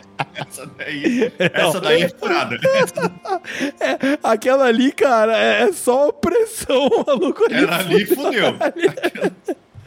Bom, mas o, o grande lance do, dos jogos vorazes é que as crianças que vão pros jogos ali, elas são uma. Sei lá, cara, elas são objetos de uma celebração do grande, do grande ah, regime que está se estabelecendo ali e que todo mundo tem que ser grato ao regime e é por isso que as como é que são são as como é o nome de cada uma das colônias é colônia não é Distrito. Distritos. Distritos, exatamente. E- Então, que todo mundo tem que ser ah, grato ao, ao governo ali, né? Ao ditatorialismo que está implementado ali, que é por causa disso que os distritos, cada um dentro da sua função, eles vivem em paz, harmonia e progresso, né? É isso que é vendido. E mais que isso, né, Vitão? Os jogos é o momento em que o distrito tem a oportunidade de quem ganhar o jogo subir para pro, pro distrito mais elitizado. Exato. Então, assim, a- a- além de tudo, os jogos, além de uma celebração, ainda dá esperança de que você pode sair daquela situação bosta que você tá no distrito da puta que pariu lá no 12 pro primeiro, se você ganhar. o cara que tá marginalizado lá no Distrito 12, ele pode fazer parte, ter acesso à capital. Que todo mundo que tá na capital é maravilhoso, né? Só ganhar os jogos. Exato. Meritocracia. Exatamente. é a meritocracia. Melhor definição de meritocracia que tem é jogos vorazes. é Jogos isso. vorazes, jogos vorazes. É, é uma boa representação da meritocracia, que é o quê? Você pega, você tira uma pessoa daquele universo e coloca ela no, no, no status de glória. E isso funciona como um controle da população. É uma analogia, por exemplo, que a gente poderia fazer com o jogador de futebol, sabe? Que saiu do nada, né, cara? Que saiu do Exatamente. nada e hoje, olha o que ele saiu, tem. que saiu do nada e conseguiu conquistar fama e riquezas e mulheres. E aí isso vai servir para dar uma uma empurrada na possível revolta do pessoal que tá lá na quebrada de onde ele veio, pro pessoal falar: "Não, ó, um de nós conseguiu, então quem sabe? Quem sabe eu não sou o próximo?" É, me sinto representado, né? Até tem até a parte da representatividade. Pô, aquele cara ali, mano, é nóis. Você entra no coletivo da parada. É, mas é, É, o, a- é o mito da meritocracia, né? De É. é possível pra todo mundo. Esse cara aqui, ele se esforçou e conseguiu, então qualquer um pode. Sendo que a gente sabe que, num, que cada um tá num distrito com uma realidade diferente. É. E as chances são bem diferentes de distrito para distrito. Que não, não né, é só uma alegoria do que a gente vive, né? É, e parte dessa alegoria Exatamente. tem uma parte bem interessante, porque você. O Distrito 1 e o 2 é os mano guerreiro, velho. A galera brabíssima ali. Eles treinam é, é, jovens especificamente para os jogos. Exato. Eles têm estrutura para fazer isso. É tudo que eles querem é, é ir pros jogos. É ali a vitória máxima, sabe? E já outros distritos, cara, você vê que a galera entra sem chance nenhuma, né? É claro que a Katniss é do, do Distrito 12 lá e tal, mas tem alguns outros que eu acho muito mais interessantes, que é o Distrito, não sei se é o 8 ou é o 6, que é daquele cara que é o cientista. É uma galera mais cabeça, assim. Eles não têm chance nenhuma na parada. Num lugar onde você é levantado por uma plataforma e, cara, começa uma. Um, cara, um massacre generalizado ali da galera que é da porrada, sabe? Então, é muito interessante que tem o cara que, que manja da parte da fiação e ele manja lá da, da parte mais tecnológica. É muito legal ver que cada distrito tem o teu foco e a tua, tua lavagenzinha cerebral dentro de cada um, assim.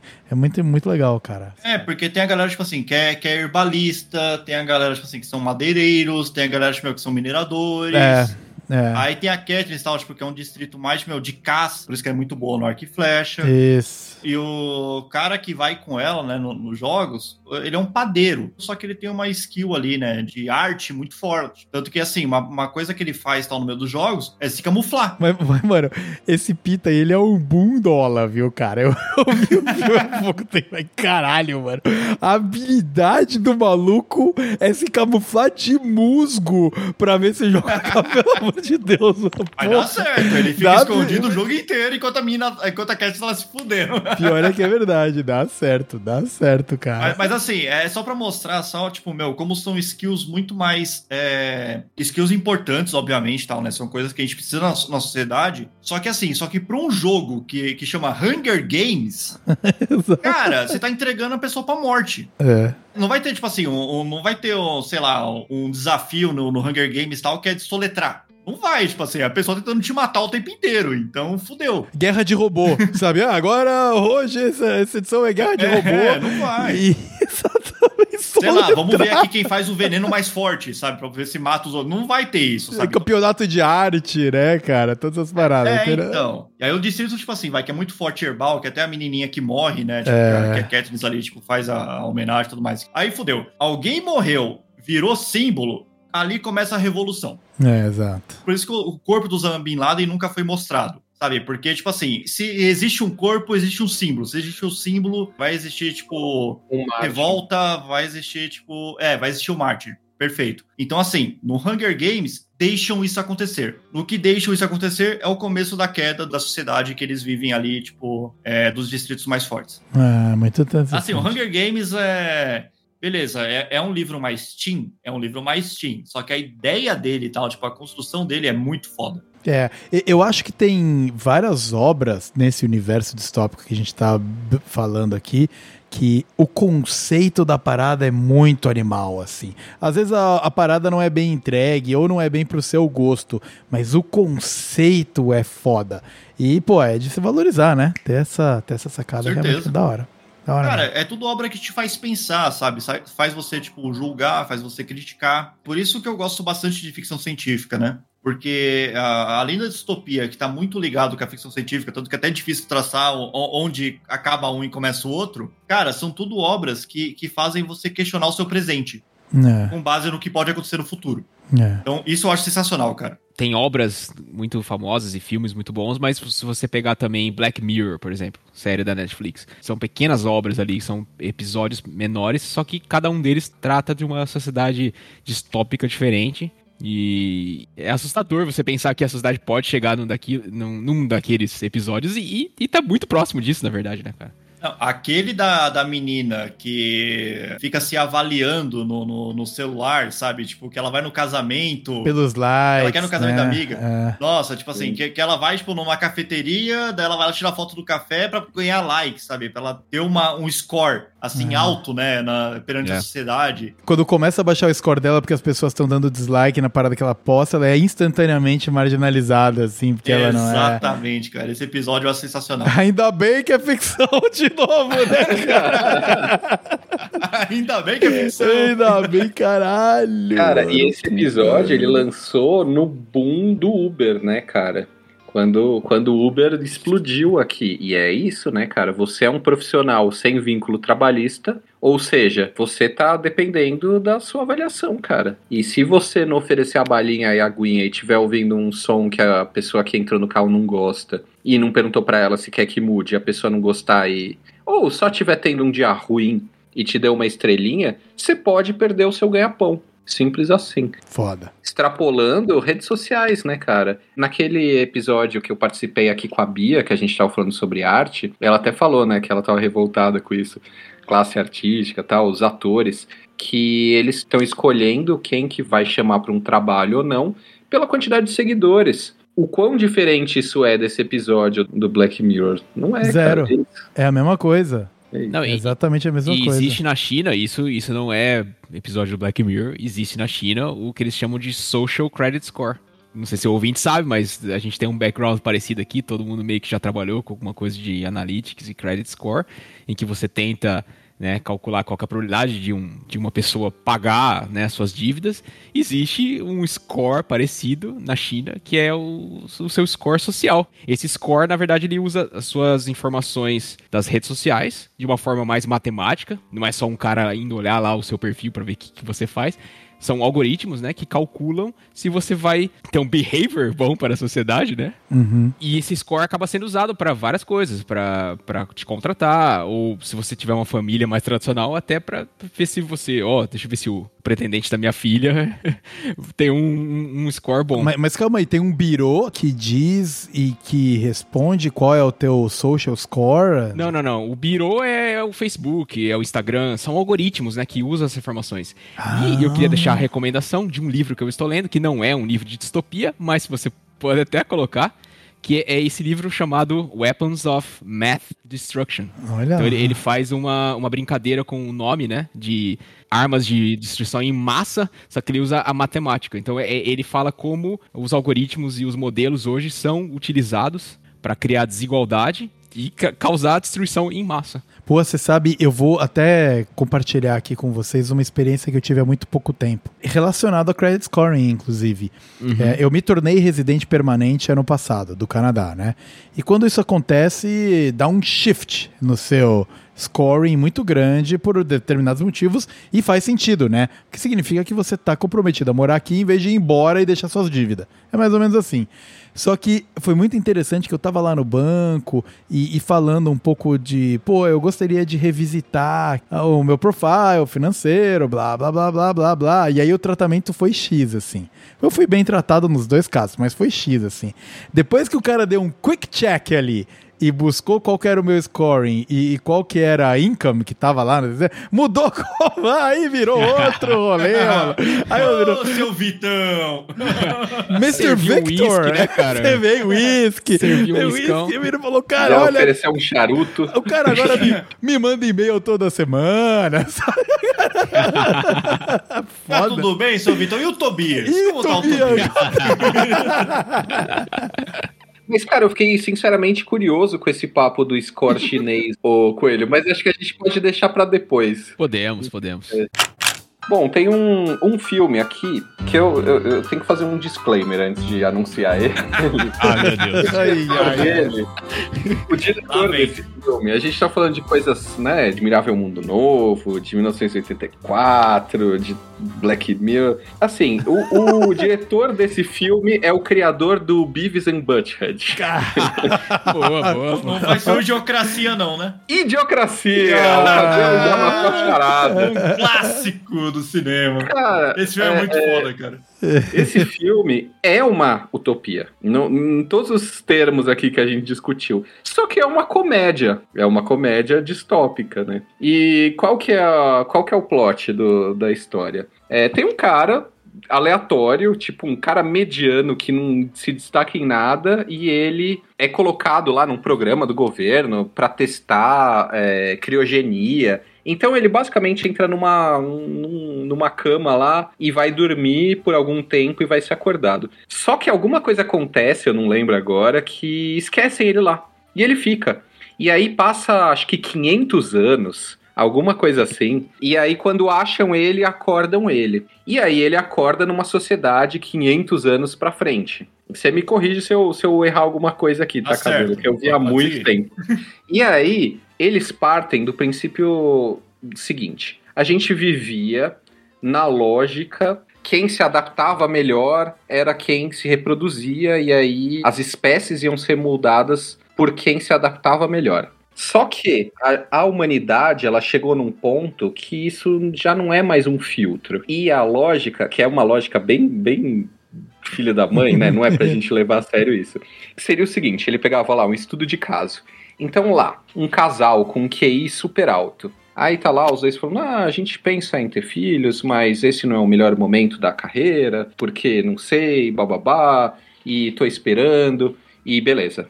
E daí corta pra família buscar pé ali com 15 filhos, falando, ah, a Mariazinha tá grávida de novo, puta que pariu, não sei o que, com um monte de filho. Ei, Curi vai Corinthians! Essas coisas vai Corinthians. Seria, lógico, um negócio totalmente preconceituoso, mas se ali a família busca pé, tem um monte de filho com QI menor. E quem tem um QI maior tendia a ter cada vez menos filho, ou nem ter filho. E aí, depois de 500 anos, a sociedade virou com QI muito baixo. Então, o cara que chamava, se não me engano, chamava Joe, né? Que eles têm aquela. O Joe seria o, o genérico, o Zé, né? É, ele, de repente, ele acorda numa sociedade que ele é o homem mais inteligente da Terra. E é muito engraçado porque todo mundo, é, o- a sociedade inteira é regida e operada e, e- e populada por Idiotas. pessoas idiotas, cara. Tem duas cenas desse filme que eu acho emblemáticas, assim. A primeira é, o, o pessoal fala que as plantações é, chegam pro Joe e fala, cara, nossas plantações tal, tipo, não estão crescendo, sabe? Tipo, as plantas morrem. Aí ele chega lá pra ver, a galera tá regando as plantações com Gatorade. É. Porque teoricamente o Gatorade tem mais proteína, tudo mais, tudo, então vai ser melhor. assim, daí ele fala, mano, Mata a sede mais rápido do que a água. Exatamente. Pra que usar água se a gente pode usar Gatorade, sabe? Tipo, e, a, e a segunda cena é um programa de auditório que tem qualquer semelhança com, com nossos programas sensacionalistas aqui, tipo, é mera coincidência. Certo. Que chama Oh My Balls. Que são pessoas dando chutes no saco das outras, assim. Tipo, é só isso o programa. Você vai lá, tá, dá uma bica no saco da outra. Daí ele para assim pra assistir o negócio. Mano, o que que vocês estão fazendo? Não, E é um programa que entretenimento, todo mundo ama, né? Exatamente. É o Oh My Balls, cara. É de- é- Cara, esse filme tem umas coisas muito legais. Esse cara, ele era considerado o que vocês falaram, né? O John Doe, né? O, o, o cara É. X, né, mano? O- mano, qualquer pessoa aqui que virou um mega gênio nessa Ele situação. virou um mega gênio, cara. Mas ele chega no negócio, o pessoal regando com Gatorade a plantação, cara. É. Assim, mano. É, aí tem a uma criticazinha que também é a questão do, da sociedade burra junto com a sociedade de consumo, né? Ah. Tudo é patrocinado pelo Gatorade. Não é Gatorade, é outra marca lá, mas enfim. É outra marca, mas é, É, é- é Gatorade. isso. É. E essa marca fala: não, isso aqui é muito melhor do que a água. É, é a melhor bebida que tem, né? E aí, ninguém bebe água. E daí, quando ele fala pra usar água, ele fala: não, mas isso a gente usa na privada. Sabe? Imagina, não vai usar isso. Isso não serve pra nada. Ai, E outra coisa muito boa é o presidente, né, que se passa nos Estados Unidos. Aí a hora que aparece o ele vai lá ser apresentado pro presidente dos Estados Unidos, é o, eu não lembro o nome do ator, é o pai do Chris lá do, do Todo Mundo Odeia o Chris. Ah, o chama? Latrell lá, o, o Latrell, Latrell do do As Branquelas. É o mano que tá no Brooklyn Nine-Nine também, não é? Isso, é Ah, esse cara aí. esse, esse cara, esse, esqueci esse, o nome. Alguma hora alguém lembra. Então, aí chega ele, ele é o presidente dos Estados Unidos. E, o- e a presidência dos Estados Unidos é tipo um reality show. O cara chega com uma metralhadora, atirando pra cima, fortão, com uma peruca, assim. E todo mundo. "Aê!" É o Terry E é. Crews. Terry, Terry Crews. Terry Crews, isso, isso. E ele é o presidente, cara. Claro, e, o- e e ele chega e atira com uma metralhadora gigante pra cima e todo mundo fala: Ah, isso aí, esse é o, esse é o cara. E daí os ministros, o que identifica o ministro é um medalhão. Sabe aquele negócio dos anos 80, 90 que rapper tinha? Usava um relógio no, no pescoço, de tipo um relógio de parede, sabe? Umas Porra. coisas gigantes. É, não, que depois se transformou no funk ostentação aí, né? O funk ostentação Isso. bebeu dessa fonte aí. Era isso, E o a hip hop identificação americano do. Exa- É. E o hip hop americano atual, exato, é. É, os ministros eram identificados porque eles usavam um cordãozão desse gigante, do tamanho do peito inteiro. Era o, o terno dele, né? Era o, sei lá, o, Exatamente, é, o distintivo. e o distintivo, isso, é. Esse aí é. que é. Esqueceu Cara, o português, tá aí hoje. Cara, não é que dis- distintivo é uma parada que a gente usa no dia a dia também, vai. Não, Tá bom, tá, tá perdoado, tá Tá, perdoado. Eu não vi, eu não vi Geocracia ainda, cara. Eu, eu já cruzei com esse filme várias vezes, mas sei lá, mano, não, acabei não vendo, mas agora eu fiquei com mais vontade. É, é aquele filme pra você não levar muito a sério, não criar muitas expectativas, mas é, é engraçado. Você imaginar uma sociedade que todo mundo é idiota. Isso. E O como que também não coisas. tá muito longe da nossa. Novamente. Da Atena tá aí pra mostrar que o Oh My Balls não é tão absurdo É, assim. nossa, o Datena e o Datena e o, o Coronel Hamilton, o Capitão Hamilton, como é que é o nome dele, cara? Não, ho- hoje em dia é o outro lá, como é que chama? Manaus lá, que ele faz o programa também. ah, Esqueci mudou o comandante? dele. Não é mais o Hamilton? Não, Não, não, não. Esse daí é uma história, uma história tensa. Eu É, não é eu o esqueci o nome dela. Silve... Silveira? Siqueira, é Siqueira. Siqueira Júnior, isso. Siqueira Júnior, isso. É um mais bizarro ainda. É o cara que eles zoam lá no Tropa de Elite, acho que é o 2 e tal. Não, aquele é, É. o da Atena mesmo. Ah, aquele é o da Atena mesmo? Ah, tá, entendi. Tá. É até gordinho e tal. É, o da Ah, o Siqueira não é gordinho? É, um pouquinho, mas nem tanto. É Ah. outra pegada. É mais escrachado, assim. É, mas você, ouvinte, assistindo o Geocracia, você vai ver esses caras no- nos programas de auditório desse filme e você vai se perguntar o que, que você tá fazendo na sua vida. Porque, exato, é. Vocês estavam falando aí desse filme do cara, ele é o único inteligente. Eu me lembrei agora que, de verdade, meio que do nada, cara, de um filme que eu vi há um bom tempo atrás. Eu nem lembro qual é a situação que ele cai pra chegar nisso. Mas ele é o único cara que consegue mentir no mundo. Sim. É o primeiro mentiroso. primeiro Não é o mentiroso. primeiro mentiroso. Vocês lembram da plot? É o cara que descobre a filmes- mentira. Isso, esses dois filmes caem naquela categoria de a ideia é melhor do que a execução, né? Então assista desse jeito. Mas é legal, cara. É, é essa pegada mesmo, cara. É essa pegada mesmo. É, é imaginar uma sociedade que você tira alguma coisa. Num você tira a mentira, no outro você tira a inteligência. Aham, aham. E aí você vê o que, que sobra. E é legal. E, e em qualquer coisa, né? Em qualquer coisa. Porque pensa assim, várias coisas que a gente poderia tomar vantagem se você fosse a única pessoa que mente, é muito sinistro, né, cara? Desde, ah, cara, pô, você me contratou ontem pra trabalhar aqui. Não, não contratei não. Falei, contratou, eu lembro. Cara, caramba, então eu devo ter esquecido, porque você É. não pode estar mentindo, né? Exato. E, ah, e o meu salário é 25 mil reais por mês. Cara, caraca, mas eu não me lembro mesmo disso. Fala, não, mas é, você falou que era. Aí, aí vai, né, cara, construído. É muito interessante, né? A, a... Tô com você, David, que a proposta é mais inteligente do que a, a A execução. a execução. Uma, uma coisa que eu gosto muito desse filme é, é a parte das propagandas, né, cara? Porque não tem mentira, então a propaganda é chata e sincera. Então, tipo, tem a propaganda da Coca-Cola, é um cara de terno extremamente chato que fala, ó, pedi pra vocês continuarem tomando Coca-Cola. Vocês já tomam Coca-Cola, mas continuam tomando, tá bom? E acabou a propaganda. Aí, em outro momento, passa um ônibus com uma propaganda da Pepsi, que, e tá escrito Pepsi, pra quando não tiver Coca-Cola. mas, mas esse filme, um ponto pra gente não diminuir muito ele, ele tem uma crítica sutil, mas assim, muito pesada. Que é o quê? Esse primeiro mentiroso, ele inventa a religião. O plot do filme todo tá ligado nisso. E aí, essa seria, o filme vende como essa é a mentira do bem. Porque essa é a mentira que dá esperança pras pessoas, que dá tranquilidade, paz e faz as pessoas serem boas pessoas, porque agora existe uma, uma promessa de que se você for uma boa pessoa, você vai pra um lugar bom. Certo. Não tem a cena que ele tá falando que a- acho que É, tá pra começa- morrer. Ele fala, não, você Isso. vai pra um lugar melhor. E ela, nossa, sério, eu vou mesmo pra um lugar melhor. E aí que ele percebe, né, que ele tá falando, na verdade, ele tá inventando aquilo, né? O cara tá virando Deus quase, né?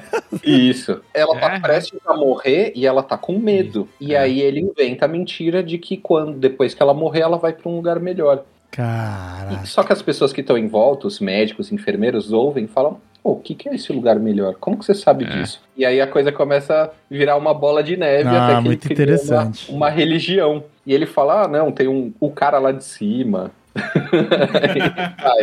Não, e aí agora, indiretamente, claro, se a gente abstrair isso um pouco, conecta com como a gente começou o episódio aí, né, cara? Que isso aí pode ser muito bem usado como lavagem cerebral, né? Exato. Só que aí numa, numa lavagem, em vez de ser no punho cerrado, ela é na religiosidade. Sim. Sinistro, Sim. cara. É, cara. Foda.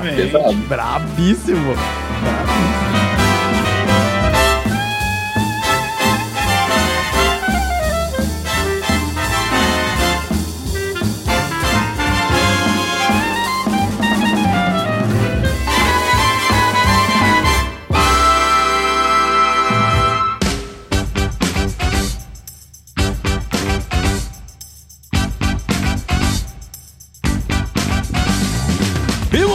Bem, senhoras e senhores, finalizamos aqui a trigésima trigésima, 30 edição do podcast É Isso Aí. E dessa vez abordando um assunto um pouco mais filosófico, né? Então espero que você tenha gostado, espero que você tenha se inspirado a de repente refletir e questionar um pouco do que é falado, nem tudo necessariamente que é falado a você é o que é, né? Então é muito bom a gente ter esse botãozinho ligado para que a gente preste um pouquinho de atenção e a gente mesmo se desafie em alguns conceitos que a gente tem estabelecidos aí. Eu gostaria também de agradecer aqui e abrir as despedidas dos meus queridos convidados parte da tropa de elite, a espinha dorsal do podcast É Isso Aí, se reuniu aqui em peso. Então, porra, a, não só a, a, gravação, o episódio com certeza vai ficar muito divertido de ouvir e que, também com muito conteúdo, mas a gravação também foi, puta, um evento. E vamos começar com você, de novo, abrindo aqui. Uh, Cabelo, muito obrigado por ter participado. Pô, de novo, cara, vários conhecimentos aí de 1974 e ah, isso vai inclusive linkando um pouquinho com o teu trampo com a Hate Matter, né, cara? Então, dá o seu tchau, o seu jabá e as suas considerações finais aqui no episódio sobre distopias. Boa, valeu, Vitão. Muito obrigado pelo convite. Sempre um prazer estar aqui. Sempre que precisar ali, tiver algum tema que eu possa agregar, é só chamar. Estamos aí para isso. É, espero que hoje a gente tenha é, ajudado um pouco no senso crítico da galera, né? Tipo, fazendo um paralelos né, entre a ficção e a realidade né, que a gente vive. Esse foi o principal objetivo aqui hoje. E, cara, muito obrigado pelo convite e tamo aí, cara. Valeu. Valeu pelo trampo. Muito bem, cara, muito bem. Muito obrigado de verdade, Cabelo. Pô, é sempre muito foda trazer, trazer você aqui. É, de verdade, é muito maneiro mesmo. E agora você, Demetrio. Eu não vou deixar você no final das despedidas, porque eu sei que é uma armadilha. Porque você vai embora. Agora, cara ouvinte, são meia-noite e meia. Se o Demetrio fechar, ele vai ser daqui duas horas da manhã. Então o Vitão tá sendo esperto. Exatamente. Já sou calejado no processo aqui, Cabelo. Já, exatamente. Demi, muito obrigado por ter participado, cara. Pô, traga aí as suas considerações finais. De repente, se você quiser fazer alguma referência, algo que a gente não conseguiu é, abordar durante o episódio. E mais uma vez, muito obrigado, cara, por estar tá aqui com a gente hoje. Oh, eu que agradeço, cara. O papo foi muito bom aqui. Quem tá ouvindo aí, tenho certeza que deve ter sido um, um papo divertido de ouvir. A gente que tá aqui, sem a edição do Tobias, a gente se divertiu horrores por horas. Né? Mas eu, o papo foi muito longe. E. Ah, cara, uma. Acho que uma reflexão aqui que me passou aqui enquanto a gente estava conversando é que o bacana da, da distopia é que na verdade, nada mais é do que uma ferramenta de um autor, seja de um livro, de um filme, de um jogo, o que for, para criticar a nossa sociedade. Então ele pega alguma coisa ou algum um conjunto de coisas que ele vê que estão errado e aí ele extrapola isso para o limite. Então, alguém pode falar, poxa, mas distopia, sempre pessimista, sempre o, o mundo deu errado, a humanidade deu errado. Não, na verdade é um exercício para a gente rever o que está errado na nossa sociedade, o que, que a gente precisa repensar e o que, que a gente precisa evitar, senão vai dar merda. Tá avisado. exatamente, é, exatamente. Eu acho que é o, a questão de você refletir sobre o que está ao seu redor. É o exercício da reflexão. Muito bem posto, viu, Dave? Muito bem, cara. Muito obrigado. E, e, rápido, hein? Eu, tô, eu não tava nem preparado para entrar para falar agora, cara, que eu já tava pronto aqui para um negócio muito mais longo. Quer que eu fale o que tinha na minha listinha aqui que a gente falou? Não, não quero, não quero, não quero. Sabe, a, sabe a decisão.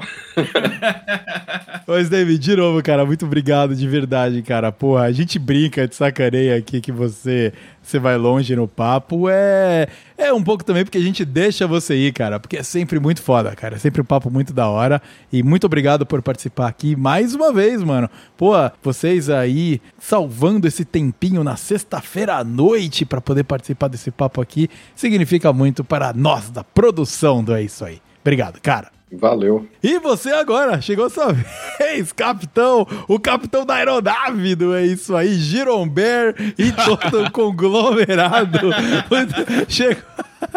Chegou a sua vez de você dar o seu tchau aí, cara. Você que já é uma pessoa altamente influente no universo completamente maluco do É Isso Aí, cara. Mais uma vez, muito obrigado por ter participado. Caramba, Vitão, eu vivo numa distopia onde existe uma companhia aérea chamada Giromber, cara. Esse, é, esse, é um, esse é um universo distópico meio Esse é, complicado. esse é, Mas cara. enfim, não, uma honra aí, muito obrigado por participar aí desse episódio número 30. Cara, muito legal ver desde lá do início, quando começou e já tá no, no 30, é, e participar dessa história toda, muito legal. Fica meu agradecimento aí por me convidar mais uma vez. É, um abraço também aí pra, pro Demetrio e o Cabelo e, to- e todo mundo que ficou até o fim. E, como sempre, eu tento dar alguma recomendação de algo que eu tô assistindo no momento, né? E, e eu acho que- que tem uma série que eu tinha até separado pra gente conversar, que é, um, que é uma distopia, que é uma série da Apple TV Plus. Eu acho que não é muita gente que, ass- que assina, mas é uma série chamada The Severance. Eu assisti, cara, demais. É sensacional e, e basicamente muito rápido. Você, é, eles conseguem separar sua memória quando você está no trabalho e quando você está fora do trabalho. Então eles têm um tipo de trabalho ultra secreto e que quando você tá lá dentro você não lembra nada do que acontece fora e quando você sai da empresa você não lembra nada do que acontece lá dentro. Então Olha basicamente você tem duas pessoas vivendo naquele corpo. É um negócio aceito pela sociedade, é normalizado. Então eu acho que entraria aí na categoria de distopia. E é legal pra gente refletir, né? Que talvez muitas coisas que a gente faz no dia a dia é isso, né, cara? Quando você vai no trabalho, é, esse, essa discussão de equilíbrio trabalho e vida pessoal é, é o que eu acho que essa série tá querendo trazer. Então fica a minha recomendação. Quem não assistiu e tem acesso a essa assinatura, eu acho que é bem legal. E é isso aí. Muito bem colocado e aqui, ainda contribuindo aqui, colocando um granulado em cima da sua reflexão aqui, é nessa, nesse aspecto de que todos nós somos um personagem quando a gente trabalha, né? Ninguém no trabalho é 100% e nem deve ser ah, 100% de quem é, então realmente flerta com essa carapuça que você põe para ir trabalhar todo dia ali na sua função para dar certo que não vai dar ruim e você consegue pagar as tuas contas no final do mês. Mais uma vez, muito obrigado, ah, Coelho, por ter participado aqui com a gente. A vocês três, a vocês três, é um prazer inenarrável gravar com vocês aqui. A gente pode ficar por horas e horas e horas e horas batendo papo, porque simplesmente esse aqui é de verdade um grupo de velhos amigos se reunindo para trocar ideia. E isso aqui é onde nasceu a ideia do É Isso Aí, quando eu lembrava de, porra, tanto papo foda que eu tive com uma galera legal demais, madrugadas adentro. Essa aqui é uma galera parte desse grupo, então vocês são todos parte da criação desse podcast. E você, ouvinte, é parte da construção do que foi criado aqui nessas ideias de tantos anos atrás. E você é o que nos movimenta a seguir em frente e continuar produzindo essa parada com tanto prazer que a gente consiga agregar um pouquinho pra você e que pra gente, pô, a experiência de fazer isso aqui também é maravilhosa. Com isso, a gente fecha o episódio de número 30, a trigésima edição do podcast. É isso aí. E eu acho que é isso de distopia. Por hoje já deu. Vamos refletir um pouquinho aí, porque esse ano ah, tem muita água para passar debaixo da ponte, muita tensão. Então mantenha-se concentrado, mantenha-se com a cabeça fria. E a gente se vê no próximo episódio. Um grande abraço e tchau, tchau. Tchau! Bora pra nossa distopia do dia a dia.